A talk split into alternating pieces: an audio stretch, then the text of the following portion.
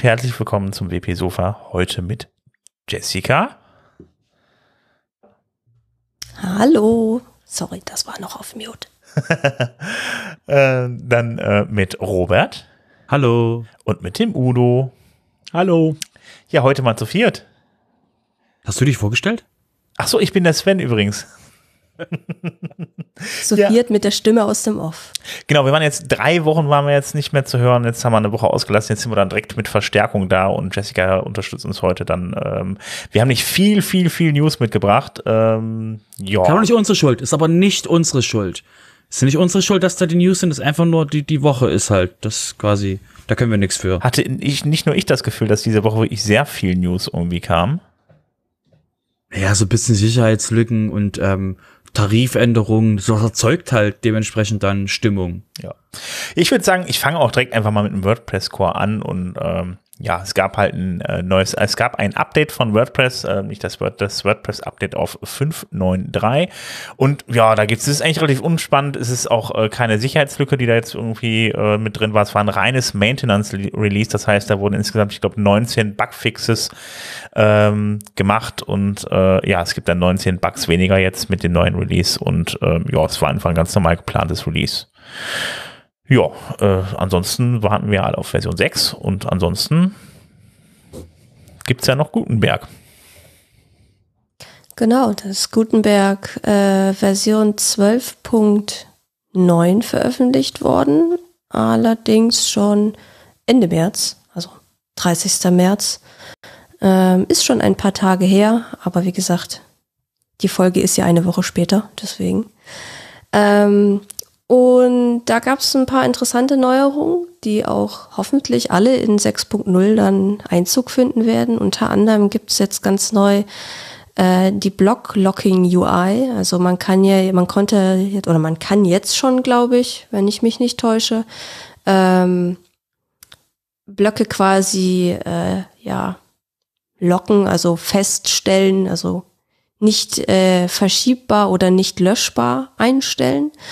Und das ging bisher nur über Code und jetzt kann man das tatsächlich auch äh, als äh, über ein Interface machen, über die Menü, ein zusätzliche Menüeinstellung, die man an einem Blog oder an einer, an einer Gruppe zum Beispiel hat, dass man sagen kann, ich möchte nicht, dass die, dass der Blog verschoben werden kann oder ich möchte nicht, dass der Blog gelöscht werden kann.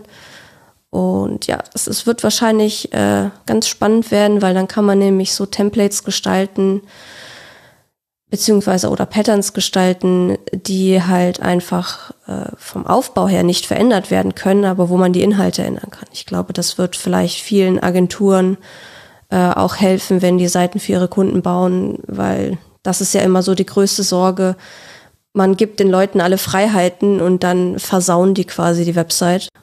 Und damit wird es möglich sein, ähm, quasi dieses äh, Auseinanderfallen zu verhindern, so dass nur die Inhalte editiert werden können. Ich weiß jetzt nicht, wie fein granular man das einstellen kann oder ob es da irgendwie schon, äh, sage ich mal, die Möglichkeit gibt, dass nur Admins das locken können und normale Editoren oder Redakteure das äh, nicht tun können. Ähm, müsste ich mich noch mal reinlesen.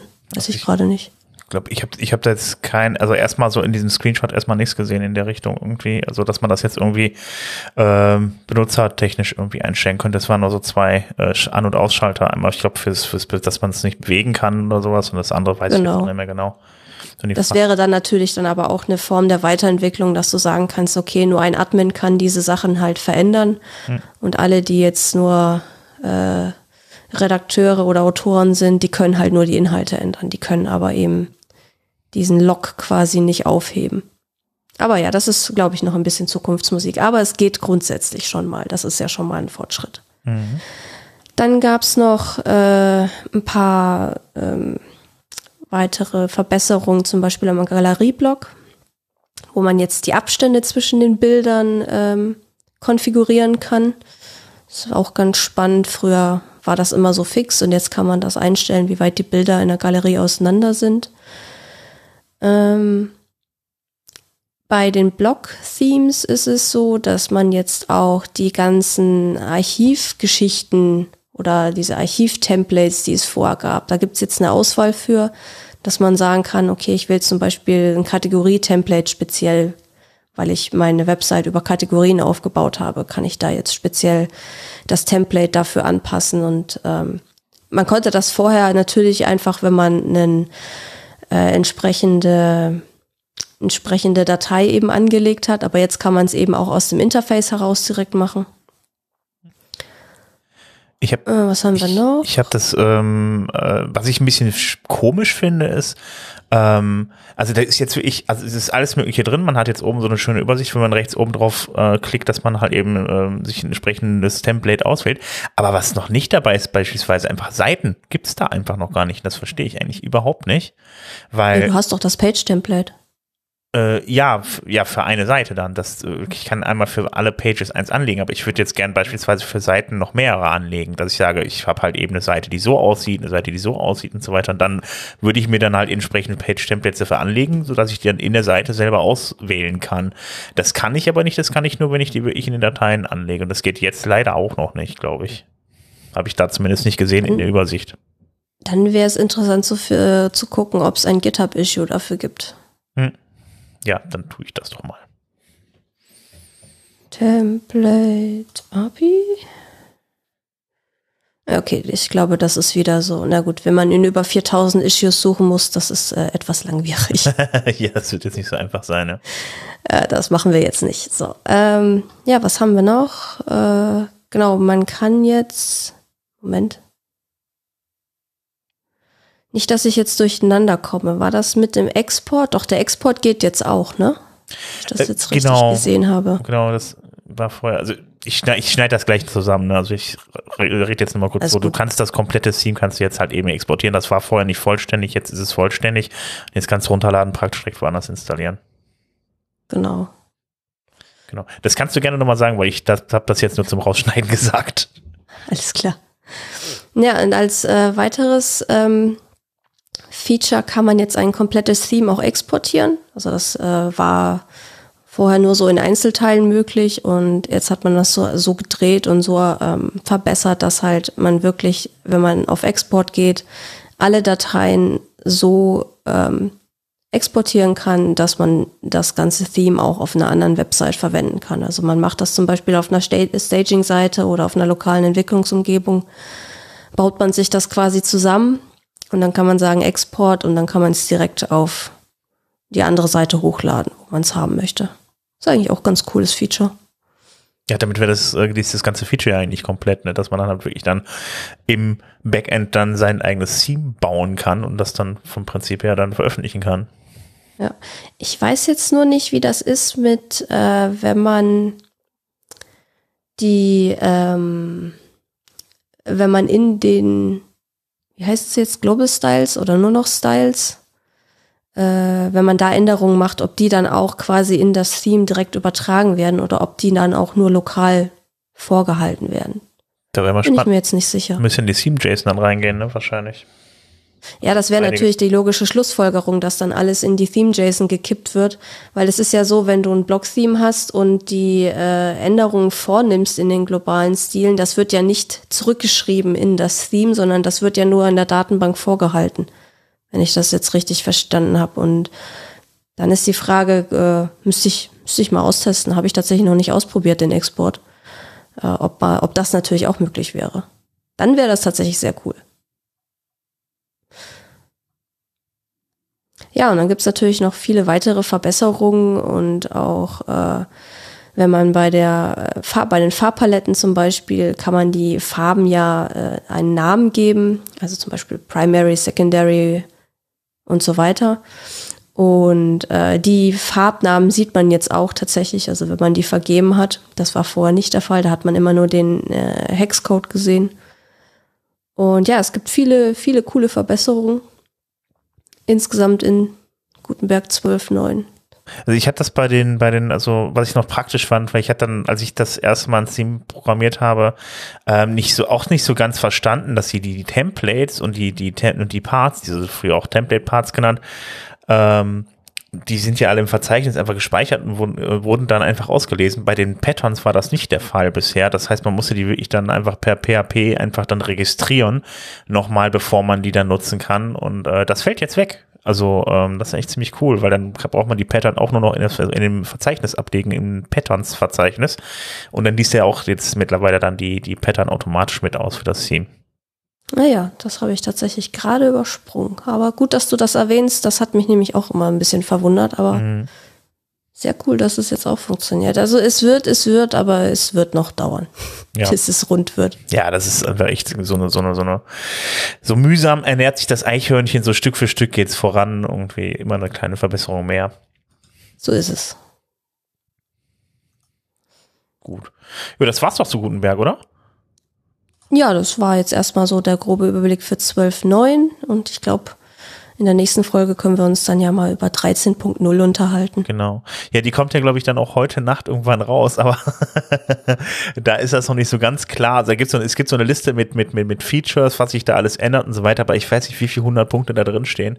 Ähm, da warten wir mal ab, was dann da wirklich auch dann herausgestellt wird an Änderungen. Also ähm, eine Sache kommt auf jeden Fall, das was ich, was ich sehr cool finde, ist, dass dann die, man kann jetzt dann blockübergreifend dann, äh, das soll auch in Version 6 reinkommen, dann die äh, Texte kopieren. Das geht bisher nämlich nicht. Da hatte ich mich schon ein paar Mal ein bisschen drüber gewütet. Ja, als nächstes Thema hätten wir dann die Diskussion um WebP als Standard in äh, WordPress 6.0. Also da gab es ein äh, Proposal kürzlich, ähm, wo das Performance-Team ähm, ja vorgeschlagen hat, dass man doch einfach äh, WebP-Bilder als Standard in WordPress eben für die Auslieferung vorsieht. Ähm, kann man jetzt, äh, kann man auf jeden Fall schon überlegen, aber es ist halt die Frage, ob es für 6.0 nicht noch ein bisschen zu früh ist, aber diese Ankündigung eigentlich, sag ich mal, zeitlich auch noch äh, sinnvoll ist, weil wenn wir jetzt nur noch sechs Wochen ungefähr haben, bis WordPress 6.0 rauskommt, weiß ich nicht, ob das nicht ein bisschen sich die Leute nicht, sich nicht ein bisschen überrumpelt dabei fühlen. Ich weiß gar nicht, ähm, also die ähm, Diskussion war auf jeden Fall, die, die, die, ähm, das Feedback darauf, was so ein bisschen so, äh, ja, ein bisschen durch die Decke ging, war ja auf jeden Fall, dass die, ähm, ja, das Problem war, das, das größte Problem, was man sah, ist ja, das sollte dann in WebP und JPG gespeichert sein. Ne? Und äh, das ist mhm. das Problem, dass dann auf einmal äh, die äh, Leute, die das mitbekommen haben, dass es passiert, erstmal riesen Panik bekommen haben, dass die ganzen Hoster, äh, dass es bei den ganzen Hostern einfach zu viel wird, dass die, die dann einfach gar nicht so einen großen Speicherplatz haben, weil das ungefähr heißt, dass sie so 20 bis 40 Prozent mehr Speicherplatz mit einem Schlag brauchen, wenn die dann beispielsweise die Bilder jetzt mal neu äh, generieren oder halt eben für neue Dateien. Also die werden halt deutlich mehr Speicherplatz gebrauchen dann für den neuen Standard, wenn man das so macht. Und äh, da wurde auch ziemlich heftig, ziemlich heftig darüber diskutiert, ja. Ich glaube, ja. das ist auch der Haupteinwand einfach, dass der Speicherplatz, wenn man ein neues Format für alle Bilder einführt, und so wie ich es verstanden habe, sollte das ja auch für alle Bilder äh, äh, gelten, die schon in der WordPress-Installation sind. Die sollten ja alle dann nochmal äh, in WP umgewandelt werden. Ähm, da hat man natürlich unter Umständen auf einen Schlag plötzlich einen riesen Speicherverbrauch und das kann nicht jede Webseite verkraften. Ja, stell dir mal den ja. CO2-Fußabdruck vor, den du da erzeugst mit WordPress. Dann immer so, so, wir haben jetzt mal WP angeschalten und wups, hast du mehrere Tonnen CO2 erzeugt. also, stimmt. wenn man es krass, wenn man so es einfach mal vorstellt, stell dir vor, du rollst das Feature aus und dann quasi, weil es noch kein Sustainability Team in WordPress gibt, ähm, wird das halt einfach so, ja, dann schalten wir das halt an und plopp, hast du quasi mehrere, äh, also kommt halt, also auf großen Servern hast du halt mal einfach mal ein Gigabyte oder, ne, also ein, oder ein, zwei Gigabyte weggeschluckt auf so einem, bei, wenn du halt das durchlaufen lässt, noch nicht mal drüber nachzudenken, wann läuft es denn durch und wann werden Bilder erzeugt, rückwirkend. Das sind quasi alles noch so Fragen, die man sich halt dann, wie willst du das, also stellt euch mal dieses, ähm, ähm, dieses, äh, ähm, äh, dieses Recreate Thumbnail Plugin, stellt euch das mal vor, wenn das quasi global über alle WordPress-Instanzen auf der Welt läuft. Also wie gesagt, also Dinge. Deswegen kann ich das verstehen, dass da quasi diese so, oh, oh, die ist aber ziemlich groß gedacht, dieser, dieser Impact. Und ähm, ja, deswegen war ich, habe ich das auch verstanden als ähm, nochmal einen Schritt zurückgehen und nochmal gucken, okay, wie können wir das einführen, ohne dass wir sofort ähm, äh, Feind Nummer eins bei Greenpeace sind. ja, ja, genau. Also es wird auf jeden Fall jetzt erstmal geguckt, es kommt jetzt erstmal nicht in WordPress 6.0 rein, die schauen sich jetzt mal, wie sich das verhält und äh, genau. Ist das Thema ist erstmal äh, nicht mehr aktuell, ja. Ja. Wobei man dazu auch sagen muss, äh, vielleicht noch so als Hintergrundwissen, ähm, dass WebP zum Beispiel auch nicht vom Safari-Browser nicht wirklich unterstützt wird. Und Ach, das echt? ist da natürlich, ja, ja. Ähm, also es gibt so einen äh, ja teilweisen Support äh, ab Big Sur, also ab Version 11, macOS Version 11 Big Sur. Ähm, und später, die können WebP im Safari, aber alles davor kann halt kein WebP. Okay. Und Internet Explorer ist ja sowieso raus.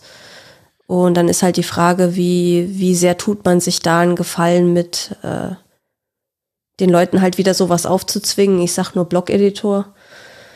Hat ja auch nicht so die größte Sympathie erfahren. Aber das wundert mich jetzt schon, dass ich, wie gesagt, wie gesagt, das mit Firefox war mir nicht klar, aber es wundert mich schon, dass man irgendwie dann das als Standard setzen will, wenn es äh, noch nicht mehr komplett hundertprozentig unterstützt wird. Ich war jetzt der festen Überzeugung, es wäre so, dass alle Standard, alle modernen Browser das haben. Ich meine, Internet Explorer will ich jetzt einfach mal irgendwie komplett sowieso außen vor lassen, aber ja. Ja, du kannst den IE natürlich tatsächlich schon inzwischen außen vor lassen, aber wie gesagt, es gibt immer noch und gerade in Deutschland äh, kenne ich es ja aus meiner Ver Entwicklervergangenheit sehr gut.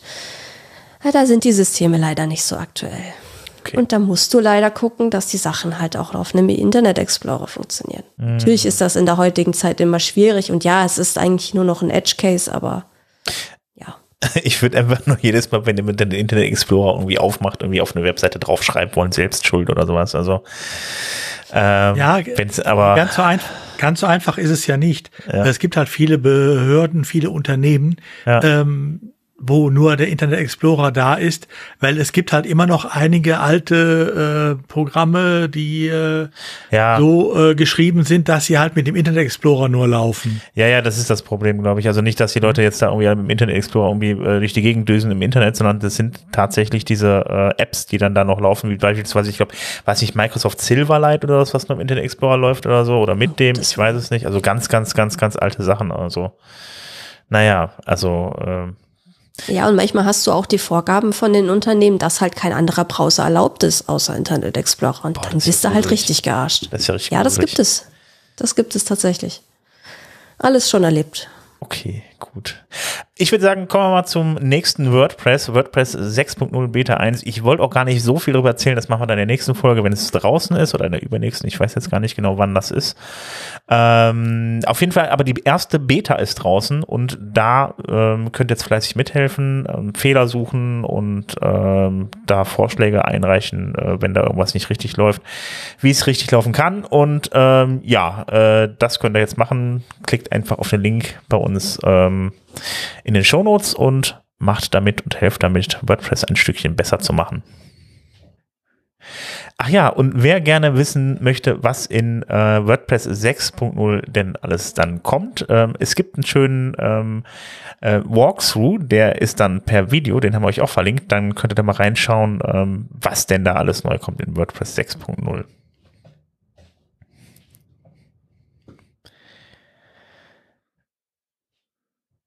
Ähm, ganz kurz nur, ich glaube, den letzten Punkt können wir weglassen. Das war ja nicht die Beta, das war ja die Info zur Beta, oder? Ja. Die hast du jetzt gerade quasi abgehandelt. Ja, ja, irgendwie, das war jetzt auch Blödsinn, das zu splitten irgendwie. Äh, gut. Das ja nicht einfach Alles mal gut. davor, dann kannst du den Link ja noch mit, äh, kann der Link noch mit übernommen werden. Genau, das passt ja dann da rein. Gut, okay, gut. Ja, gut.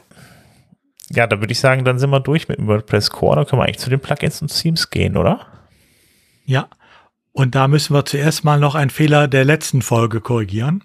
Wir hatten uns die letzte Folge ja über ein Plugin unterhalten, mit dem man Bildrechte äh, verwalten kann. Also wenn man Bilder runterlädt, wo man den Autornamen, die Lizenz, alles verwalten kann, dass es auch automatisch auf den Seiten anzeigt, so wie es in der Lizenz jeweils vorgeschrieben ist. Da habe ich mich paar Minuten dran äh, drüber unterhalten äh, mit euch. Mhm. Aber wir haben es nicht geschafft, den Namen des Plugins zu erwähnen. Hat keiner gemerkt. Nebensächlichkeiten. du mit deinen Nebensächlichkeiten. Ja, ne? Also deshalb, ähm, keine Angst, wir wiederholen äh, den Blog für dieses Plugin jetzt nicht. Aber äh, wer noch sich vom letzten Mal fragt, um welches Plugin ging es, das heißt Image Source Control. Ähm, Link ist auch jetzt diesmal in den Show Notes. Wir lernen ja dazu. Ähm, und wie gesagt, eine super Empfehlung, äh, wenn es darum geht, dass ihr Bilder runterladet und äh, die Lizenzen verwalten müsst, damit sie auch entsprechend ausgegeben werden. Da kümmert sich das Plugin nämlich drum. Und sorgt auch dafür, dass ihr die nicht abspeichern könnt, die Bilder, ohne die entsprechenden Angaben zu machen, wenn ihr das wollt. Okay. Gut, äh, komme ich mal zu einem auch äh, ja, durchaus bekannten Plugin, nämlich WooCommerce. Ähm, da geht es darum, es gibt die Store API. Also wer, ähm, ja, ihr kennt ja alle die REST API. Ähm, die WooCommerce Store API ist eine eigene API, die hat mit der REST API jetzt nicht direkt was zu tun. Ähm, das geht nämlich darum, dass ähm, ja eigene äh, Produkte, Produktkategorien, ich weiß jetzt gar nicht genau was im Detail. Achso, ich glaube, der Checkout und so weiter ist auch da drin in der API. Ähm, das ist eine, eine extra, eine eigene API für WooCommerce, die auch dann da ähm, kein, äh, die dann auch keine Authentifizierung benötigt, damit man halt dann besser darauf zugreifen kann. Und die ist jetzt in der Version, ähm, ja, in einer stabilen Version endlich verfügbar in WooCommerce vorhanden. Und ähm, ja, da könnt ihr mal mit rumspielen und mal mit rumtesten. Ähm, wie gesagt, ist halt außerhalb der REST API. Ja, dann noch so ein kleines Blog-Plugin haben wir noch als Tipp mitgebracht ähm, von Rich Tabor. Äh, es ist bisher noch nicht im WordPress-Repository, aber auf GitHub könnt ihr das schon finden. Ähm, ein Lesezeitblog, also womit ihr, wenn ihr zum Beispiel entsprechend mit einem Full-Zeit-Editing-Theme äh, euch ähm, das Layout für einen Blogpost macht, äh, dann auch entsprechend Blog einführen könnt. Geschätzte Lesezeit für diesen Beitrag, so und so viele Minuten. Ach, das ist ja cool. Ähm, bisher musste man das ja immer alles per Hand noch machen. Ähm, jetzt gibt's dafür einen schönen äh, Blog, ähm, Post-Reading-Time-Blog. Ich denke mal, der wird über kurz oder lang auch noch ins äh, Repo kommen. Ähm, ansonsten müsst ihr euch halt gerade noch von äh, das Plugin von äh, GitHub runterladen. Zählt das einfach die Anzahl der Worte dann in dem Blog? Ja, oder? ja. Okay. Also ich habe ich hab sowas bei mir auch mal lange Zeit drauf gehabt. Äh, oder habe es immer noch drauf auf einigen Seiten. Da wird einfach die Anzahl der Worte gezählt und es gibt so Erfahrungswerte, wie viel Worte man in einer Minute lesen kann. Es hängt ein bisschen natürlich auch äh, von der Lesbarkeit äh, des äh, Beitrags ab. Also Fachartikel dauern was länger als Artikel, die man vielleicht dann eher scannt und so. Aber ähm, da gibt es so Erfahrungswerte und das ist im Endeffekt nur Wortanzahl durch äh, Worte pro Minute dann. 200 übrigens, falls jemand fragt. Also jetzt bei dem Plugin, bei dem, bei dem Blog. Ja, das ist auch so ein Standardwert für normale Artikel. 200 Worte pro Minute. Ja. Oh, ah, okay. Ja, die du, Du liest, liest- oder das ist halt so ein, so ein, so ein, Ja. das ist so ein Durchschnittswert, so, so viele Wörter liest du pro Minute. Und das kann sich natürlich je nach äh, deinen eigenen Fähigkeiten, also wenn du jetzt zum Beispiel irgendwie Leseschwierigkeiten oder so hast, kann das, kann der Wert natürlich viel niedriger sein. Aber das, sag ich mal, für die meisten Menschen ist so um die 200 plus minus x eigentlich so der Standardwert. Und dann ist das so eine ungefähre Berechnung. Es geht, äh, muss ich immer dazu sagen, du liest ja normalerweise leise, du liest dir ja nicht laut vor, dann wäre es weniger. Ne? Also 200 Worte pro Minute, die schaffen wir äh, selten. Aber ähm, wenn es darum geht, dass du für dich liest äh, und die Worte nur erfasst, äh, kommst du locker mit 200 Worten hin. Okay. Gut, dann gehen wir mal die Plugins weiter durch. Ja, es gibt ein paar neue interessante ähm, Plugins für den Blog-Editor. Äh, da hat ein WordPress-Entwickler namens Fifan, ich hoffe, ich habe das jetzt richtig ausgesprochen, ich weiß gar nicht, wo der her ist. Hört sich sehr asiatisch an, ja. Genau, das äh, war mir auch schon so aufgefallen. Ähm, das Plugin heißt Block Enhancements und ähm, bringt äh, hier und da ein paar interessante äh, Verbesserungen mit äh, bei, zum Beispiel beim Button-Block, wo man noch Icons hinzufügen kann. Also man hat das ja ganz gerne, wenn man so einen Button hat und vor dem eigentlichen Text noch so ein kleines Icon zu finden ist ähm, Abstände dazwischen, Positionierung kann, also man kann den, das Icon auch zum Beispiel nach rechts äh, ähm, ausrichten lassen, also hinter den Text quasi. Und ja, da gibt es so verschiedene ähm, interessante Anwendungsfälle und ich denke mal, für den einen oder anderen kann das bestimmt ganz spannend sein, weil das ist etwas, was so ah, ja geht, aber ich sag mal, geht mit dem Core, aber umständlich. Und ne, wenn man das natürlich so integrieren kann, dass man es einfach per Klick alles auswählen kann. Das ist eigentlich schon eine ganz coole Sache. Mhm. Ich muss mir das mal angucken. Ich habe das gar nicht im Detail angeschaut, aber ich glaube, das muss man sich auch einfach mal installieren. Ja, das ist, man muss bei den meisten Sachen einfach mal gucken, was da, äh, sage ich mal, auch, äh, wo einem auch so, wo man auch selber den Anwendungsfall dafür hat. Aber ich glaube, das wäre jetzt tatsächlich so ähm, etwas, was auf jeden Fall den einen oder anderen äh, freuen würde, wenn er das einfach mit ein paar Klicks quasi ähm, schnell auf die Beine stellen kann. Dann gibt es noch äh, das, ich glaube, es heißt einfach nur Blockstyles Plugin. Blockstyles.com. Link ist bestimmt dann auch gleich in den Show Notes. Ähm, das gibt auch einige, äh, vor allen Dingen verschiedene Stile, was man so an, an Bildern kennt. Ich glaube, am Bildblock ist es äh, bei den äh, äh, Wortfindungsschwierigkeiten.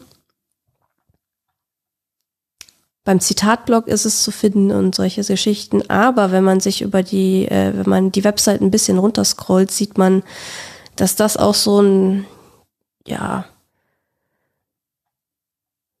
eher wie eine Art ähm, Page-Builder-Plugin ist im Prinzip. Ich will es gar nicht sagen, aber, aber äh, man hat da unglaublich viele Einstellungsmöglichkeiten, ähm, die man sonst so nicht hat. Ja, das, ich sehe das ja. gerade, das sind da wirklich so hier so Sachen, so, so Abstände, so all das, was, was, was man in vielen Fällen auch äh, erstmal sucht bei, äh, beim, beim Gutenberg, also beziehungsweise beim, beim, beim Blog-Editor dann. Da sind sehr, sehr viele ja. Sachen, also die jetzt einfach CSS betreffen, finde ich sehr gut, ja. Ja, oder Effekte oder Animationen, das auch immer ganz gerne gesehen. Oder die haben zum Beispiel auch einen Custom CSS-Block drin, was ich mir wünschen würde, dass es endlich mal in den Standard kommt, aber ja, die Mühlen bitte, bitte nicht den Usern CSS geben, die machen das nur kaputt.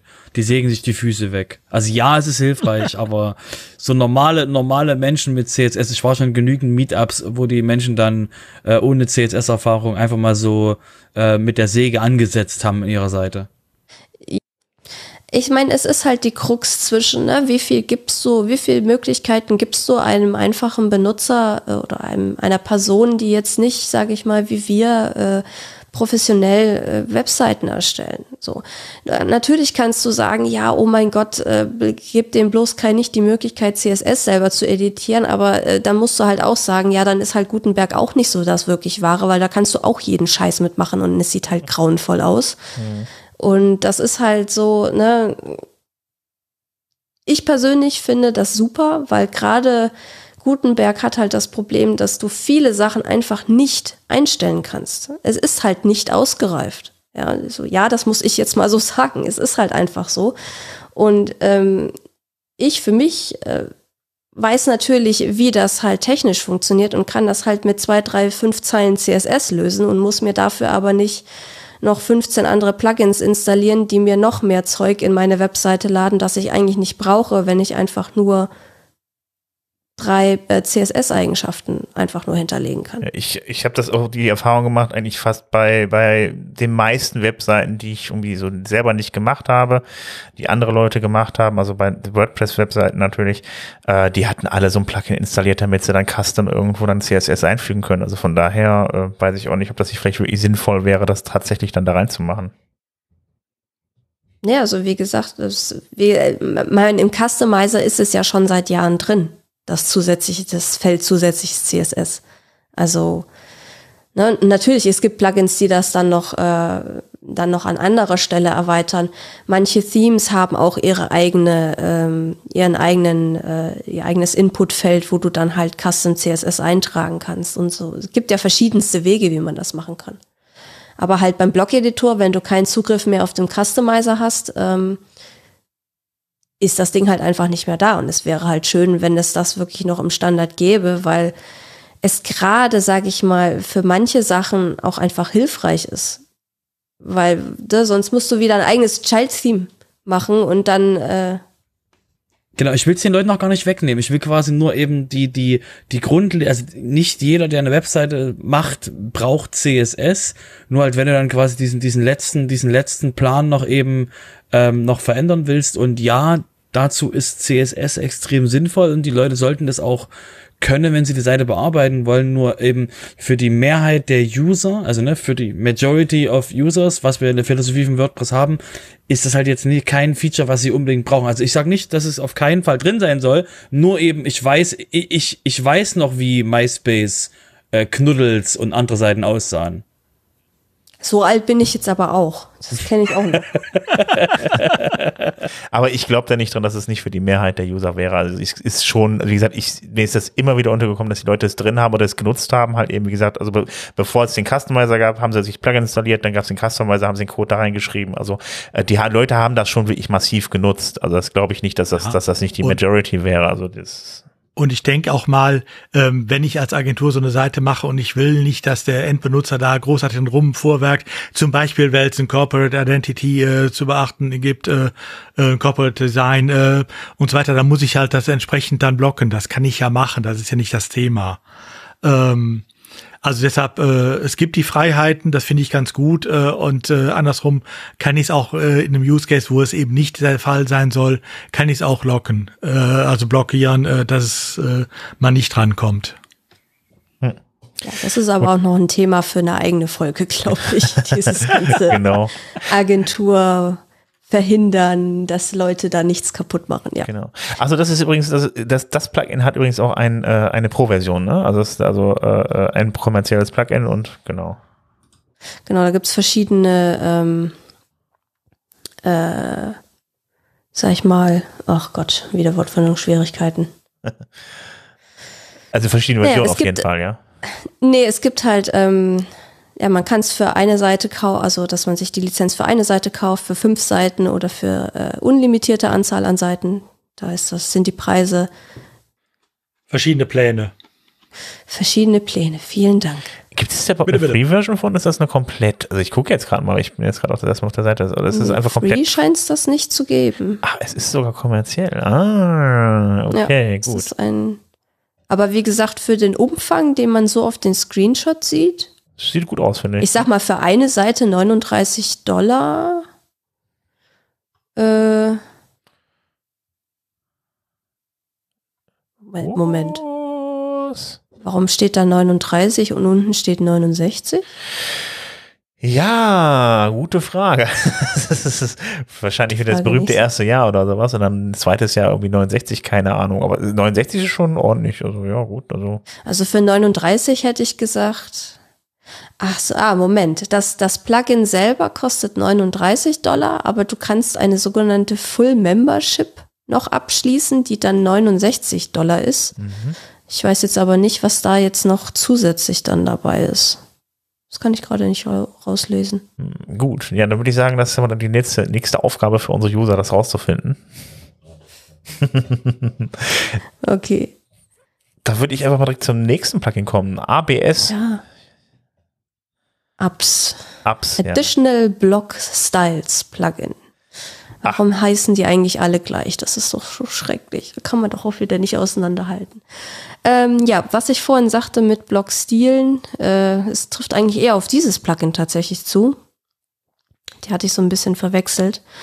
Ähm, aber wie, wie dem auch sei, äh, dieses Additional Block Styles tut tatsächlich das, was es jetzt im äh, im, im Titel sagt. Ähm, wenn man Bilder hat, zum Beispiel, kann man ja verschiedene Styles hinzufügen und das bringt fast, sind das fast 20 Stile für den Bildblock mit dazu. Da gibt's dann so interessante Sachen wie Paintbrush oder also, dass man so eine, äh, dass es aussieht, als wenn das Bild irgendwie so Pinselstriche äh, an den Rändern hat oder ähm, Overlap oder äh, Polaroid, hier die, ne, wie man das so kennt, so diese Polaroid-Bilder mit dem dicken weißen Rand unten und so schmalen Rändern links, rechts und oben. Und ja, das hat so verschiedene interessante Sachen. Nicht nur an Bild selber, sondern auch, ich glaube, beim Medien- und Textblock, genau. Und auch beim Medien- und Textblock, der ja eigentlich eher so immer ja eine gerade Linie hat, weil halt ne, Bilder sind eigentlich immer gerade. Auch da kann man dann interessante Sachen wie eben zum Beispiel auch so eine Welle ähm, einfügen, dass man einfach optisch ein bisschen äh, was anderes sieht tatsächlich, als immer nur eine gerade vertikale Linie. Sieht auch ganz spannend aus. Auf jeden das ist, Fall. sollte man auch mal auf jeden Fall mal ausprobieren. Ja, also kann man auf jeden Fall ein bisschen optisch was machen, ja. Genau. Okay, dann komme ich mal von optisch auf technisch. Ähm, BuddyPress hat ein Rewrite-Plugin ähm, ja, veröffentlicht, aber es gibt es auch nicht in der, äh, im Plugin-Verzeichnis, sondern es gibt es nur bei BuddyPress auf der Seite.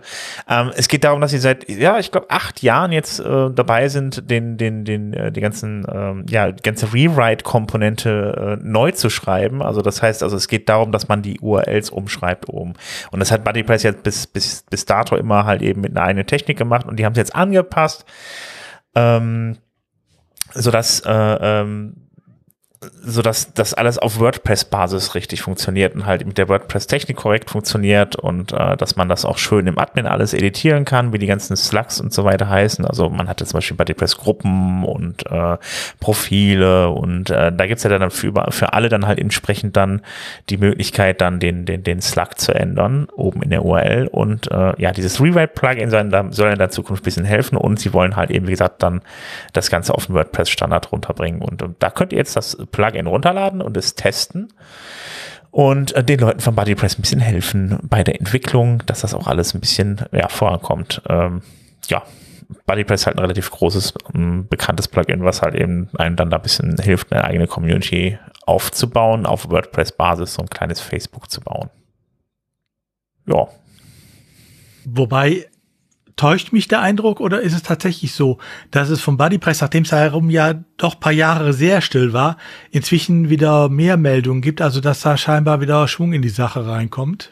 Ähm, sagen wir mal so, also da ist eigentlich die ganze Zeit viel gelaufen. Die haben halt sehr viel Anpassung gemacht, was halt eben ähm, die, die, das, äh, Blog, äh, ja, den, den Blog-Editor anging. Da haben die halt sehr, sehr, sehr viel gemacht. Also da ist eigentlich schon relativ viel passiert.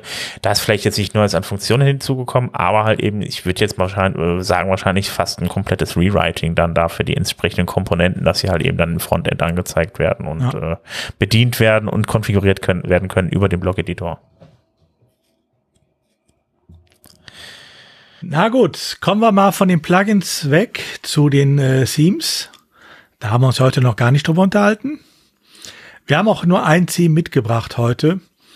Ähm, der Thomas Weichselbaumer mit seinen äh, CMC-Themes war ja hier schon öfter mal äh, Thema bei uns. Und er hat es wieder getan, er hat ein neues Theme veröffentlicht. Das ist deshalb äh, vielleicht erwähnenswert, ähm, weil es auf der einen Seite genau in äh, seine alten CMC äh, Themes reinpasst. Äh, es ist wieder sehr magazinorientiert und so weiter. Ähm, es ist aber ein reines Full-Zeit-Editing-Theme. Als ich das erste Mal gesehen habe, habe ich sogar gedacht, das ist doch das alte Trivial-Theme von ihm. Also es sieht einem alten Theme auch, finde ich, äh, täuschend ähnlich, aber es bietet dir halt alle Freiheiten und Möglichkeiten äh, der neuen Themes. Wer also es mal ausprobieren möchte, ähm, ich denke mal, auch das ist ein guter Startpunkt inzwischen. Okay, aber du versicherst, du versicherst uns jetzt, dass du nicht Thomas Weichselbaumer bist, oder? Nein, bin ich nicht, auch wenn ich viel von ihm benutze. Okay, alles klar, gut. Dann würde ich sagen, äh, kommen wir mal zum Bereich. Und da ich Ach so. jetzt natürlich wieder nicht genannt habe, wie es heißt, es heißt Kater. Ach, Kater heißt das hier. Ja gut, ich habe es auch wieder nicht mitbekommen. Das ist doch schön, dass wir das öfter hinbekommen. Dann würde ich sagen, äh, wechseln wir mal in den Security-Bereich. Da haben wir ja noch jede Menge. Da, äh, der Robert, der hat uns ein bisschen was mitgebracht, oder? Ja, wir haben ja schon lange nicht mehr drüber geredet, wie toll und wie ähm, unsicher doch ähm, ähm, so große WordPress-Plugins sind. Ihr erinnert euch uns noch an, an diese langen Listen, die wir immer gemacht haben. Und ähm, um da qual, um da mal wieder äh, das mal aufleben zu lassen, um um jeden von euch mal ähm, kurz so ein bisschen in Schockstarre zu versetzen. Ne? Also denkt dran, jetzt jetzt demnächst jetzt keine schweren Maschinen bedienen. Wenn ihr fahrt, konzentriert euch auf die Straße und wenn ihr zu Hause seid, macht Updates. Und ich würde sagen, äh, fangen wir mal an damit. Ähm, das erste, was wir haben, ist so ein kleines Plugin, das nennt sich ACF. Hat so ein vielleicht ein oder zwei Millionen aktive aktive Seiten und hat ein äh, hat ein Sicherheitsproblem. Überraschend, ansonsten wäre es nicht in der aktuellen Kategorie. Ähm, geht darum, dass eben dort die ähm, äh, Remote äh, Remote mäßig kann jemand ähm, äh, Dinge auslösen auf dem auf dem ähm, über das Advanced Custom Fields, weil das äh, bestimmte Sachen nicht abgeprüft werden in der in der REST API und ähm, deswegen eben der der Tipp geht aus an alle, die Advanced Custom Fields noch nicht geupdatet haben. Das ist euer Wake Up Call. Bitte bitte updated Advanced Custom Fields. So, nachdem der Schock jetzt verdaut ist, denkt ihr euch, okay, okay, puh, das war ACF, okay, wie schlimm kann es noch werden? Haha, kennt ihr alle Elementor?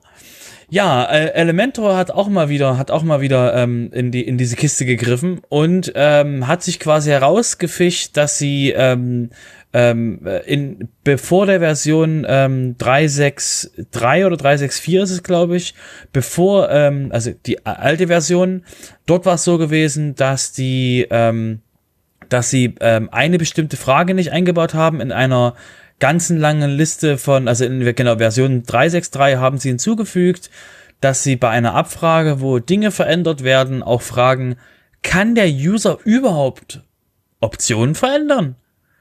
Und die Frage war nicht drin und äh, wie wir alle so wissen, ähm, wer darf denn alles Funktionen, äh, Optionen verändern? Die Administratoren. Und da die Frage nicht drin war, tada, durften das halt mehr Leute. Und ähm, aus diesem Grund ähm, der Hinweis, hey, wenn ihr Elementor ähm, vor der Version 3.6.3 habt, bitte, bitte mal updaten. Sehr schön. Ja, äh, dann komme ich nämlich mal zu, der, zu, zu einer ganzen Liste an Sicherheitslücken, aber bevor ich euch die jetzt alle vorlese, die könnt ihr euch alle selber durchlesen. Also wir haben nämlich euch äh, die äh, Liste von iSeams.com ähm, da gibt es ja immer den WordPress Vulnerability Report. Äh, den gibt es dann alle 14 Tage, soweit ich das äh, richtig gesehen habe.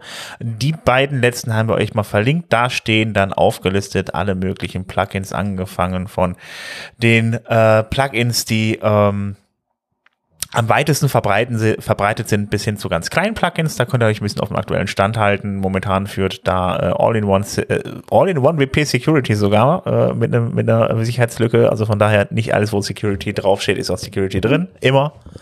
Äh, genau, aber lest es euch durch. Wie gesagt, wir haben euch beide, beide Listen verlinkt und äh, ja, da könnt ihr euch dann mal irgendwie auch mal den Link bookmarken und für die Zukunft merken und dann könnt ihr selber mal gucken.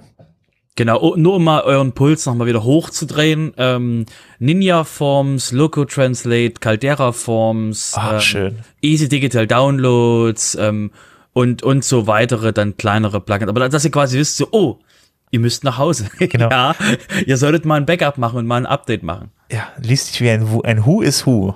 Also ein einen Punkt aus dieser Liste sollten wir aber doch nochmal aufgreifen. Okay. In der Liste gibt es nämlich nachher immer noch einen Absatz, der heißt nicht gefixte ähm, Lücken. Ah, das ist sehr spannend. Und ja. äh, dieser Absatz, habe ich zumindest den Eindruck, äh, wird in jeder Liste äh, länger.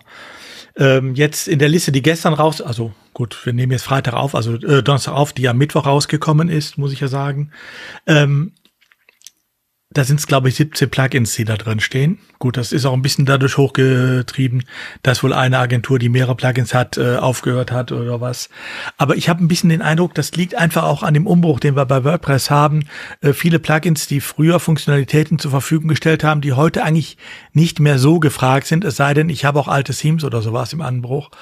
Ähm, oder die vielleicht auch heute nicht mehr so modern sind für einige, ähm, die sind dann halt liegen gelassen worden, da kümmert sich keiner mehr drum. Und diese Plugins tauchen inzwischen vermehrt auf bei den Plugins äh, mit nicht gefixten Lücken. Das Problem ist jetzt, wenn das rauskommt, ähm, klar, das Security-Team äh, handelt natürlich sofort äh, bei WordPress und nimmt diese äh, Plugins auch aus dem WordPress-Plugin-Verzeichnis, sodass ihr sie nicht neu runterladen könnt. Aber das Problem ist, wenn ihr sie im Einsatz habt, könnt ihr, äh, kriegt ihr das ja nicht mit und ihr benutzt weiter das dann unsichere Plugin. Das heißt, ähm, es ist gerade wenn ihr äh, so paar Plugins habt, die schon jetzt eine Zeit lang auch nicht äh, aktualisiert wurden. Es ist eine gute Idee, ab und zu mal zu gucken, was ist mit diesen Plugins los? Sind sie noch im Verzeichnis drin? Gibt es äh, Lücken? Das kann man relativ einfach machen. Es gibt zum Beispiel so ein kleines Plugin, das heißt äh, Plugin Report, was einfach auch guckt, welche äh, Plugins sind bei dir auf der äh, Webseite installiert. Ähm, und dann äh, die abgleicht, äh, wann ist das letzte, die letzte Aktualisierung für dieses Plugin gewesen? Ist es noch im äh, Plugin-Verzeichnis vorhanden oder ist es rausgelöscht worden? Ähm, da kann man ziemlich schnell sich einen Überblick mit verschaffen. Und äh, es ist vielleicht keine schlechte Idee, das äh, von Zeit zu Zeit mal zu machen. Ja, ich möchte noch mal eins kurz äh, noch mal explizit rauspicken, um euch mal so ein Gefühl zu geben, äh, was da so passiert. Ähm, eins von diesen, also ein, einer von diesen ungefixten Sachen sind das WB.com Design Plugins. Und da gibt's halt so verschiedene, verschiedene kleine Plugins, die alle die gleiche, den gleichen Fehler haben, also alle Subscriber plus Arbitrary Plugin Installation, Activization, ähm, äh, Deactivization und ähm, das betrifft quasi eben alle Plugins, die so, die so sind, weil eben der Code wahrscheinlich extrem identisch ist. Äh, wenn man auf, wenn man irgendwie auf die Seite falsch drauf stolpert von denen und in den Docs-Bereich geht, dann regnet es erstmal so Deprecated Meldungen im Browser. Also dass quasi das PHP sagt so, hey, hier ist irgendwas, was nicht ganz, ähm, nicht mehr aktuell, aktuell ist. Und ähm, deswegen, wie, es halt Udo auch gesagt hat, denke ich halt, dass das eben solche, solche Plugins sind, die eben so eine, so Wegwerf, Wegwerf-Plugins von denen hergestellt sind und die halt einfach dementsprechend, ähm, jetzt diese Bodypress-Plugins, ähm, da halt nicht so viel ähm, Zeit reinstecken, um die halt up to date zu halten. Und ähm, genau das dann eben da passiert, dass sie, hey, übrigens, deine eure Plugins sind sind da ähm, dementsprechend haben da einen Fehler. Deswegen, äh, wie gesagt, das ist halt ähm, sowas passiert eben und ähm, ja muss also ihr müsst halt ihr müsst halt ein Auge drauf haben, wo habt ihr das Plugin her und wie bleibt ihr auf dem aktuellen Stand, was mit dem Plugin was mit dem Plugin ist. Deswegen, ähm, wie gesagt, nochmal der Aufruf: ähm, Schaut's euch an, setzt euch hin, habt eine habt eine Liste, was ihr machen wollt und Bonustipp des Tages: Macht Backups. ja, es gehört zu den ewigen Lebensweisheiten. Ähm, ja, äh, ich habe ja noch was. Ich muss ganz ehrlich sagen, ich habe jetzt auch mal ganz kurz nur drüber, bin jetzt mal ganz kurz drüber geflogen, aber das war, glaube ich, ein schöner Artikel, der schön beschreibt, äh, wie man in WordPress mittels Skripten und ein, äh, bisschen Programmierkenntnissen ähm, ja Sicherheitslücken in WordPress-Plugins findet. Und äh, ja, da hat er mal ein schönes Skript geschrieben. Ja, schaut euch mal an den Artikel. Das ist auf WPSec und äh, natürlich bei uns verlinkt. Ja, und noch ein letzter Hinweis äh, im Security-Bereich, der betrifft jetzt nicht direkt ein Plugin, sondern einen Dienst, den wahrscheinlich viele von euch benutzen, nämlich Mailchimp. Auch auf Mailchimp hat es ähm, ein Problem gegeben, äh, und zwar sind da doch eine ganze Reihe an Daten abhanden gekommen. Äh, insbesondere abhanden gekommen sind API-Keys. Das heißt, äh, die, die die geklaut haben, haben also die Möglichkeit über wenn euer Account bei Mailchimp davon betroffen ist, ähm, mit äh, den äh, geklauten äh, Keys ähm, in eurem Account, in eurem Namen Mails zu verschicken. Wie viel genau davon betroffen sind, sagt Mailchimp nicht. Da sind sie etwas vage. Sie sagen Hundreds of Accounts, äh, das hört sich ja nach wenig an, aber ne, paar hundert Hunderte sind auch Hunderte. Ähm, also deshalb, wenn ihr zum Beispiel Mailchimp äh, Newsletter über ähm, ein Plugin eingebaut habt in eure Seiten, ähm, wo so ein API-Key erfordert ist, ähm, vielleicht ist es eine gute Idee, sich diesen äh, API-Key äh, einmal neu zu generieren und den alten dann stillzulegen. Genau, also nur nochmal, dass ihr, dass ihr nochmal den Hintergrund, weil das halt auch spannend ist. Ähm, äh, ihr seid gar nicht das Ziel davon. also, das was ihr denkt so, oh mein Gott, die wollten, äh, wie haben sie das gemacht? Die haben Mailchimp gehackt. Ähm, die haben quasi über Social Engineering haben die, haben die einen, ähm, haben die eine Person mit mit mit hohen Access-Rechten, also administrativen Rechten, bei, bei Mailchimp dementsprechend per Social Engineering überredet, ähm, Dinge zu tun. ähm, und dadurch eben ähm, konnten sie eben Sachen auslösen und ähm, die, äh, was sie halt versucht haben, ist halt ähm, die Zielgruppe ähm, Cryptocurrency-Leute und, und fin Finanzbereich ähm, dementsprechend dort ähm, quasi darauf zuzugreifen. Ja, ihr seid trotzdem in Gefahr, gewesen für den Bereich.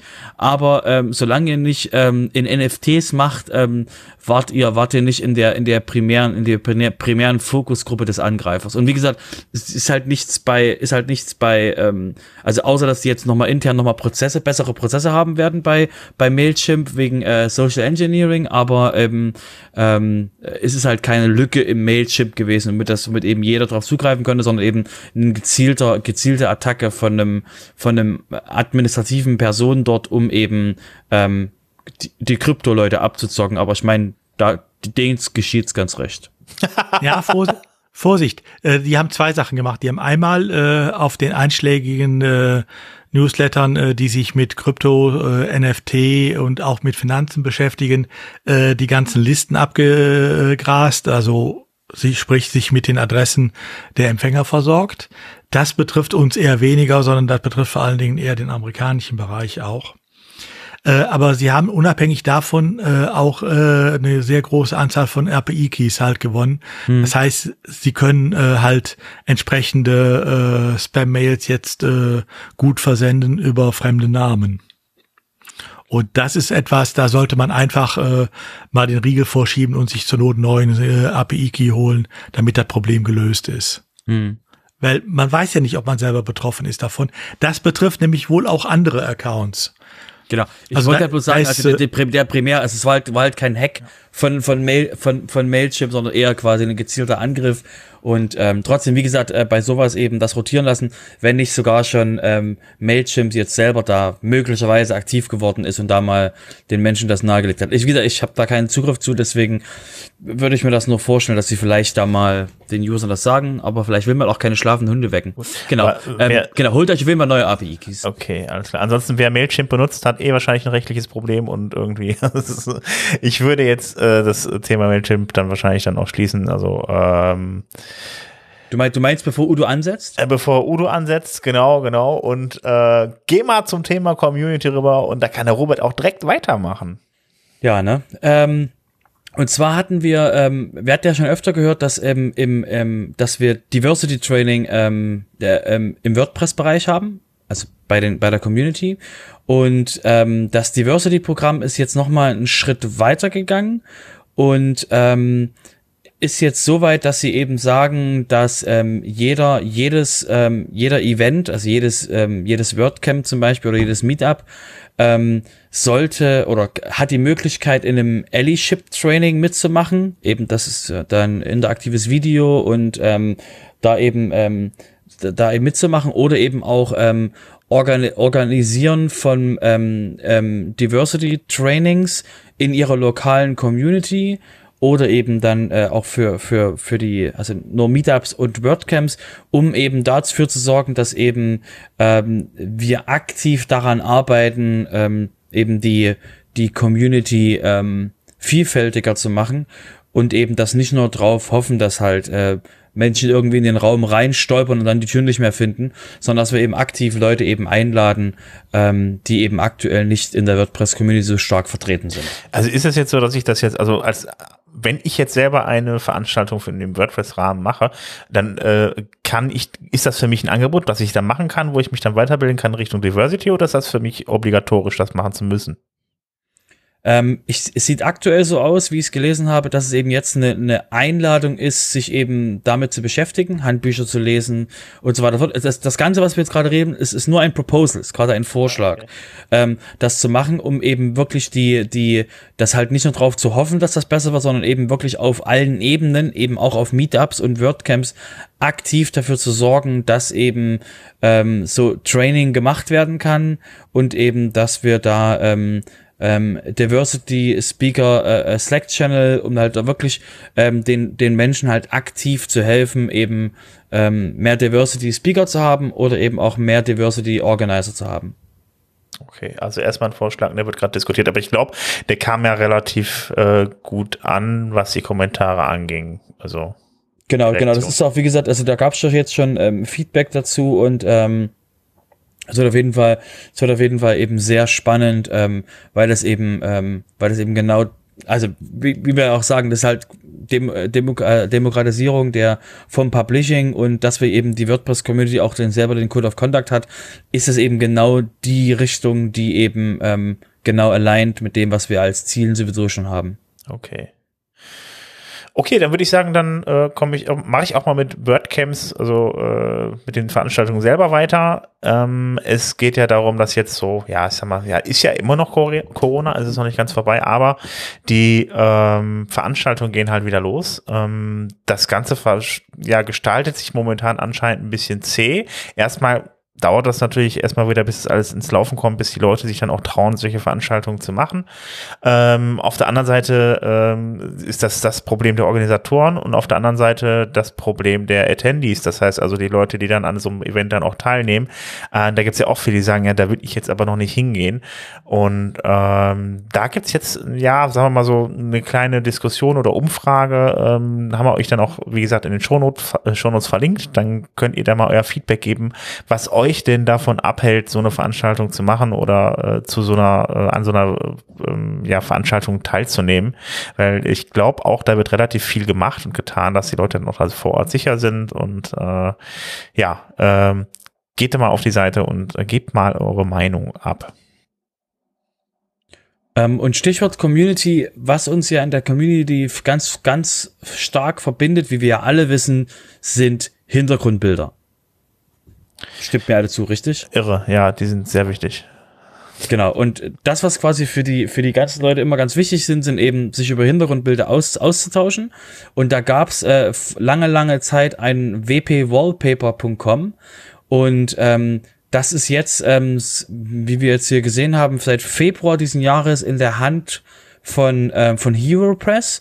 Das ist Topher und eben ähm, und seine Familie plus eben angehängte Leute, die eben da sich um ähm, Hero Press, um eben Essays in der WordPress-Community äh, für Menschen, die eben ähm, Dinge tun, also die wirklich äh, Dinge voranbringen, ähm, da schreiben und eben noch äh, ganz viele andere Sachen im Hero Press Network.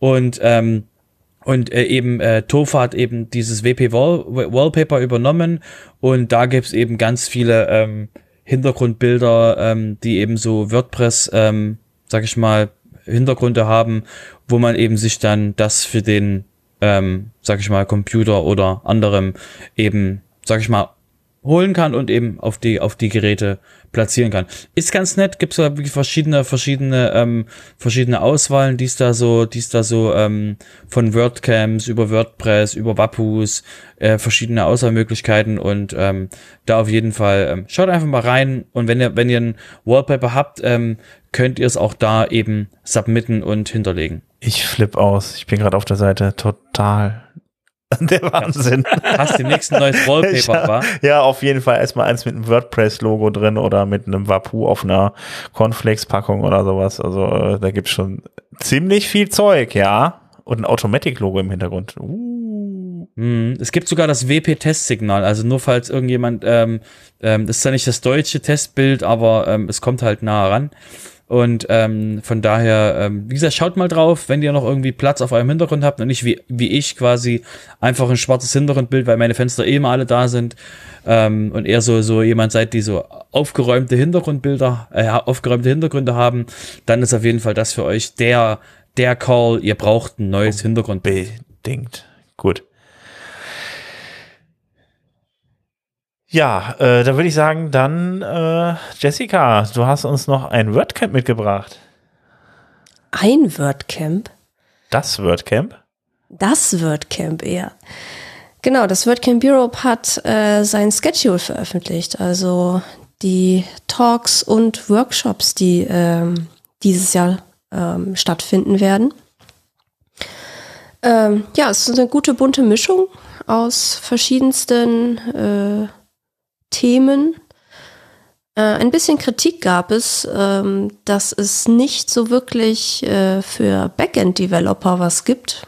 Ähm, man muss aber dazu sagen, WordCamp Europe hat äh, schon in der Bewerbung quasi äh, so ein bisschen was vorgegeben. Und zwar ist der erste Tag, dreht sich um ähm, WordPress heute im Prinzip. Also ne, was kann man heute alles mit WordPress machen?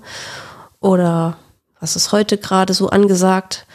Und der zweite Tag ähm, bezieht sich eher so auf WordPress in the future. Also was, was wird denn in Zukunft stattfinden oder wo wird die Reise hingehen so ein bisschen? Und das ist so ein, ja, so ein Überbegriff im Prinzip.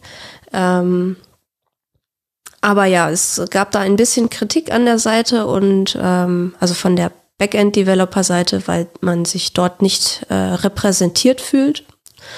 Ähm, wie gesagt, das äh, muss dann, muss man dann mal gucken, ob äh, die sich, äh, die äh, Organizer sich das ähm, der, der, sag ich mal, kon konstruktiven Kritik annehmen und da vielleicht im kommenden Jahr ein bisschen was verbessern werden.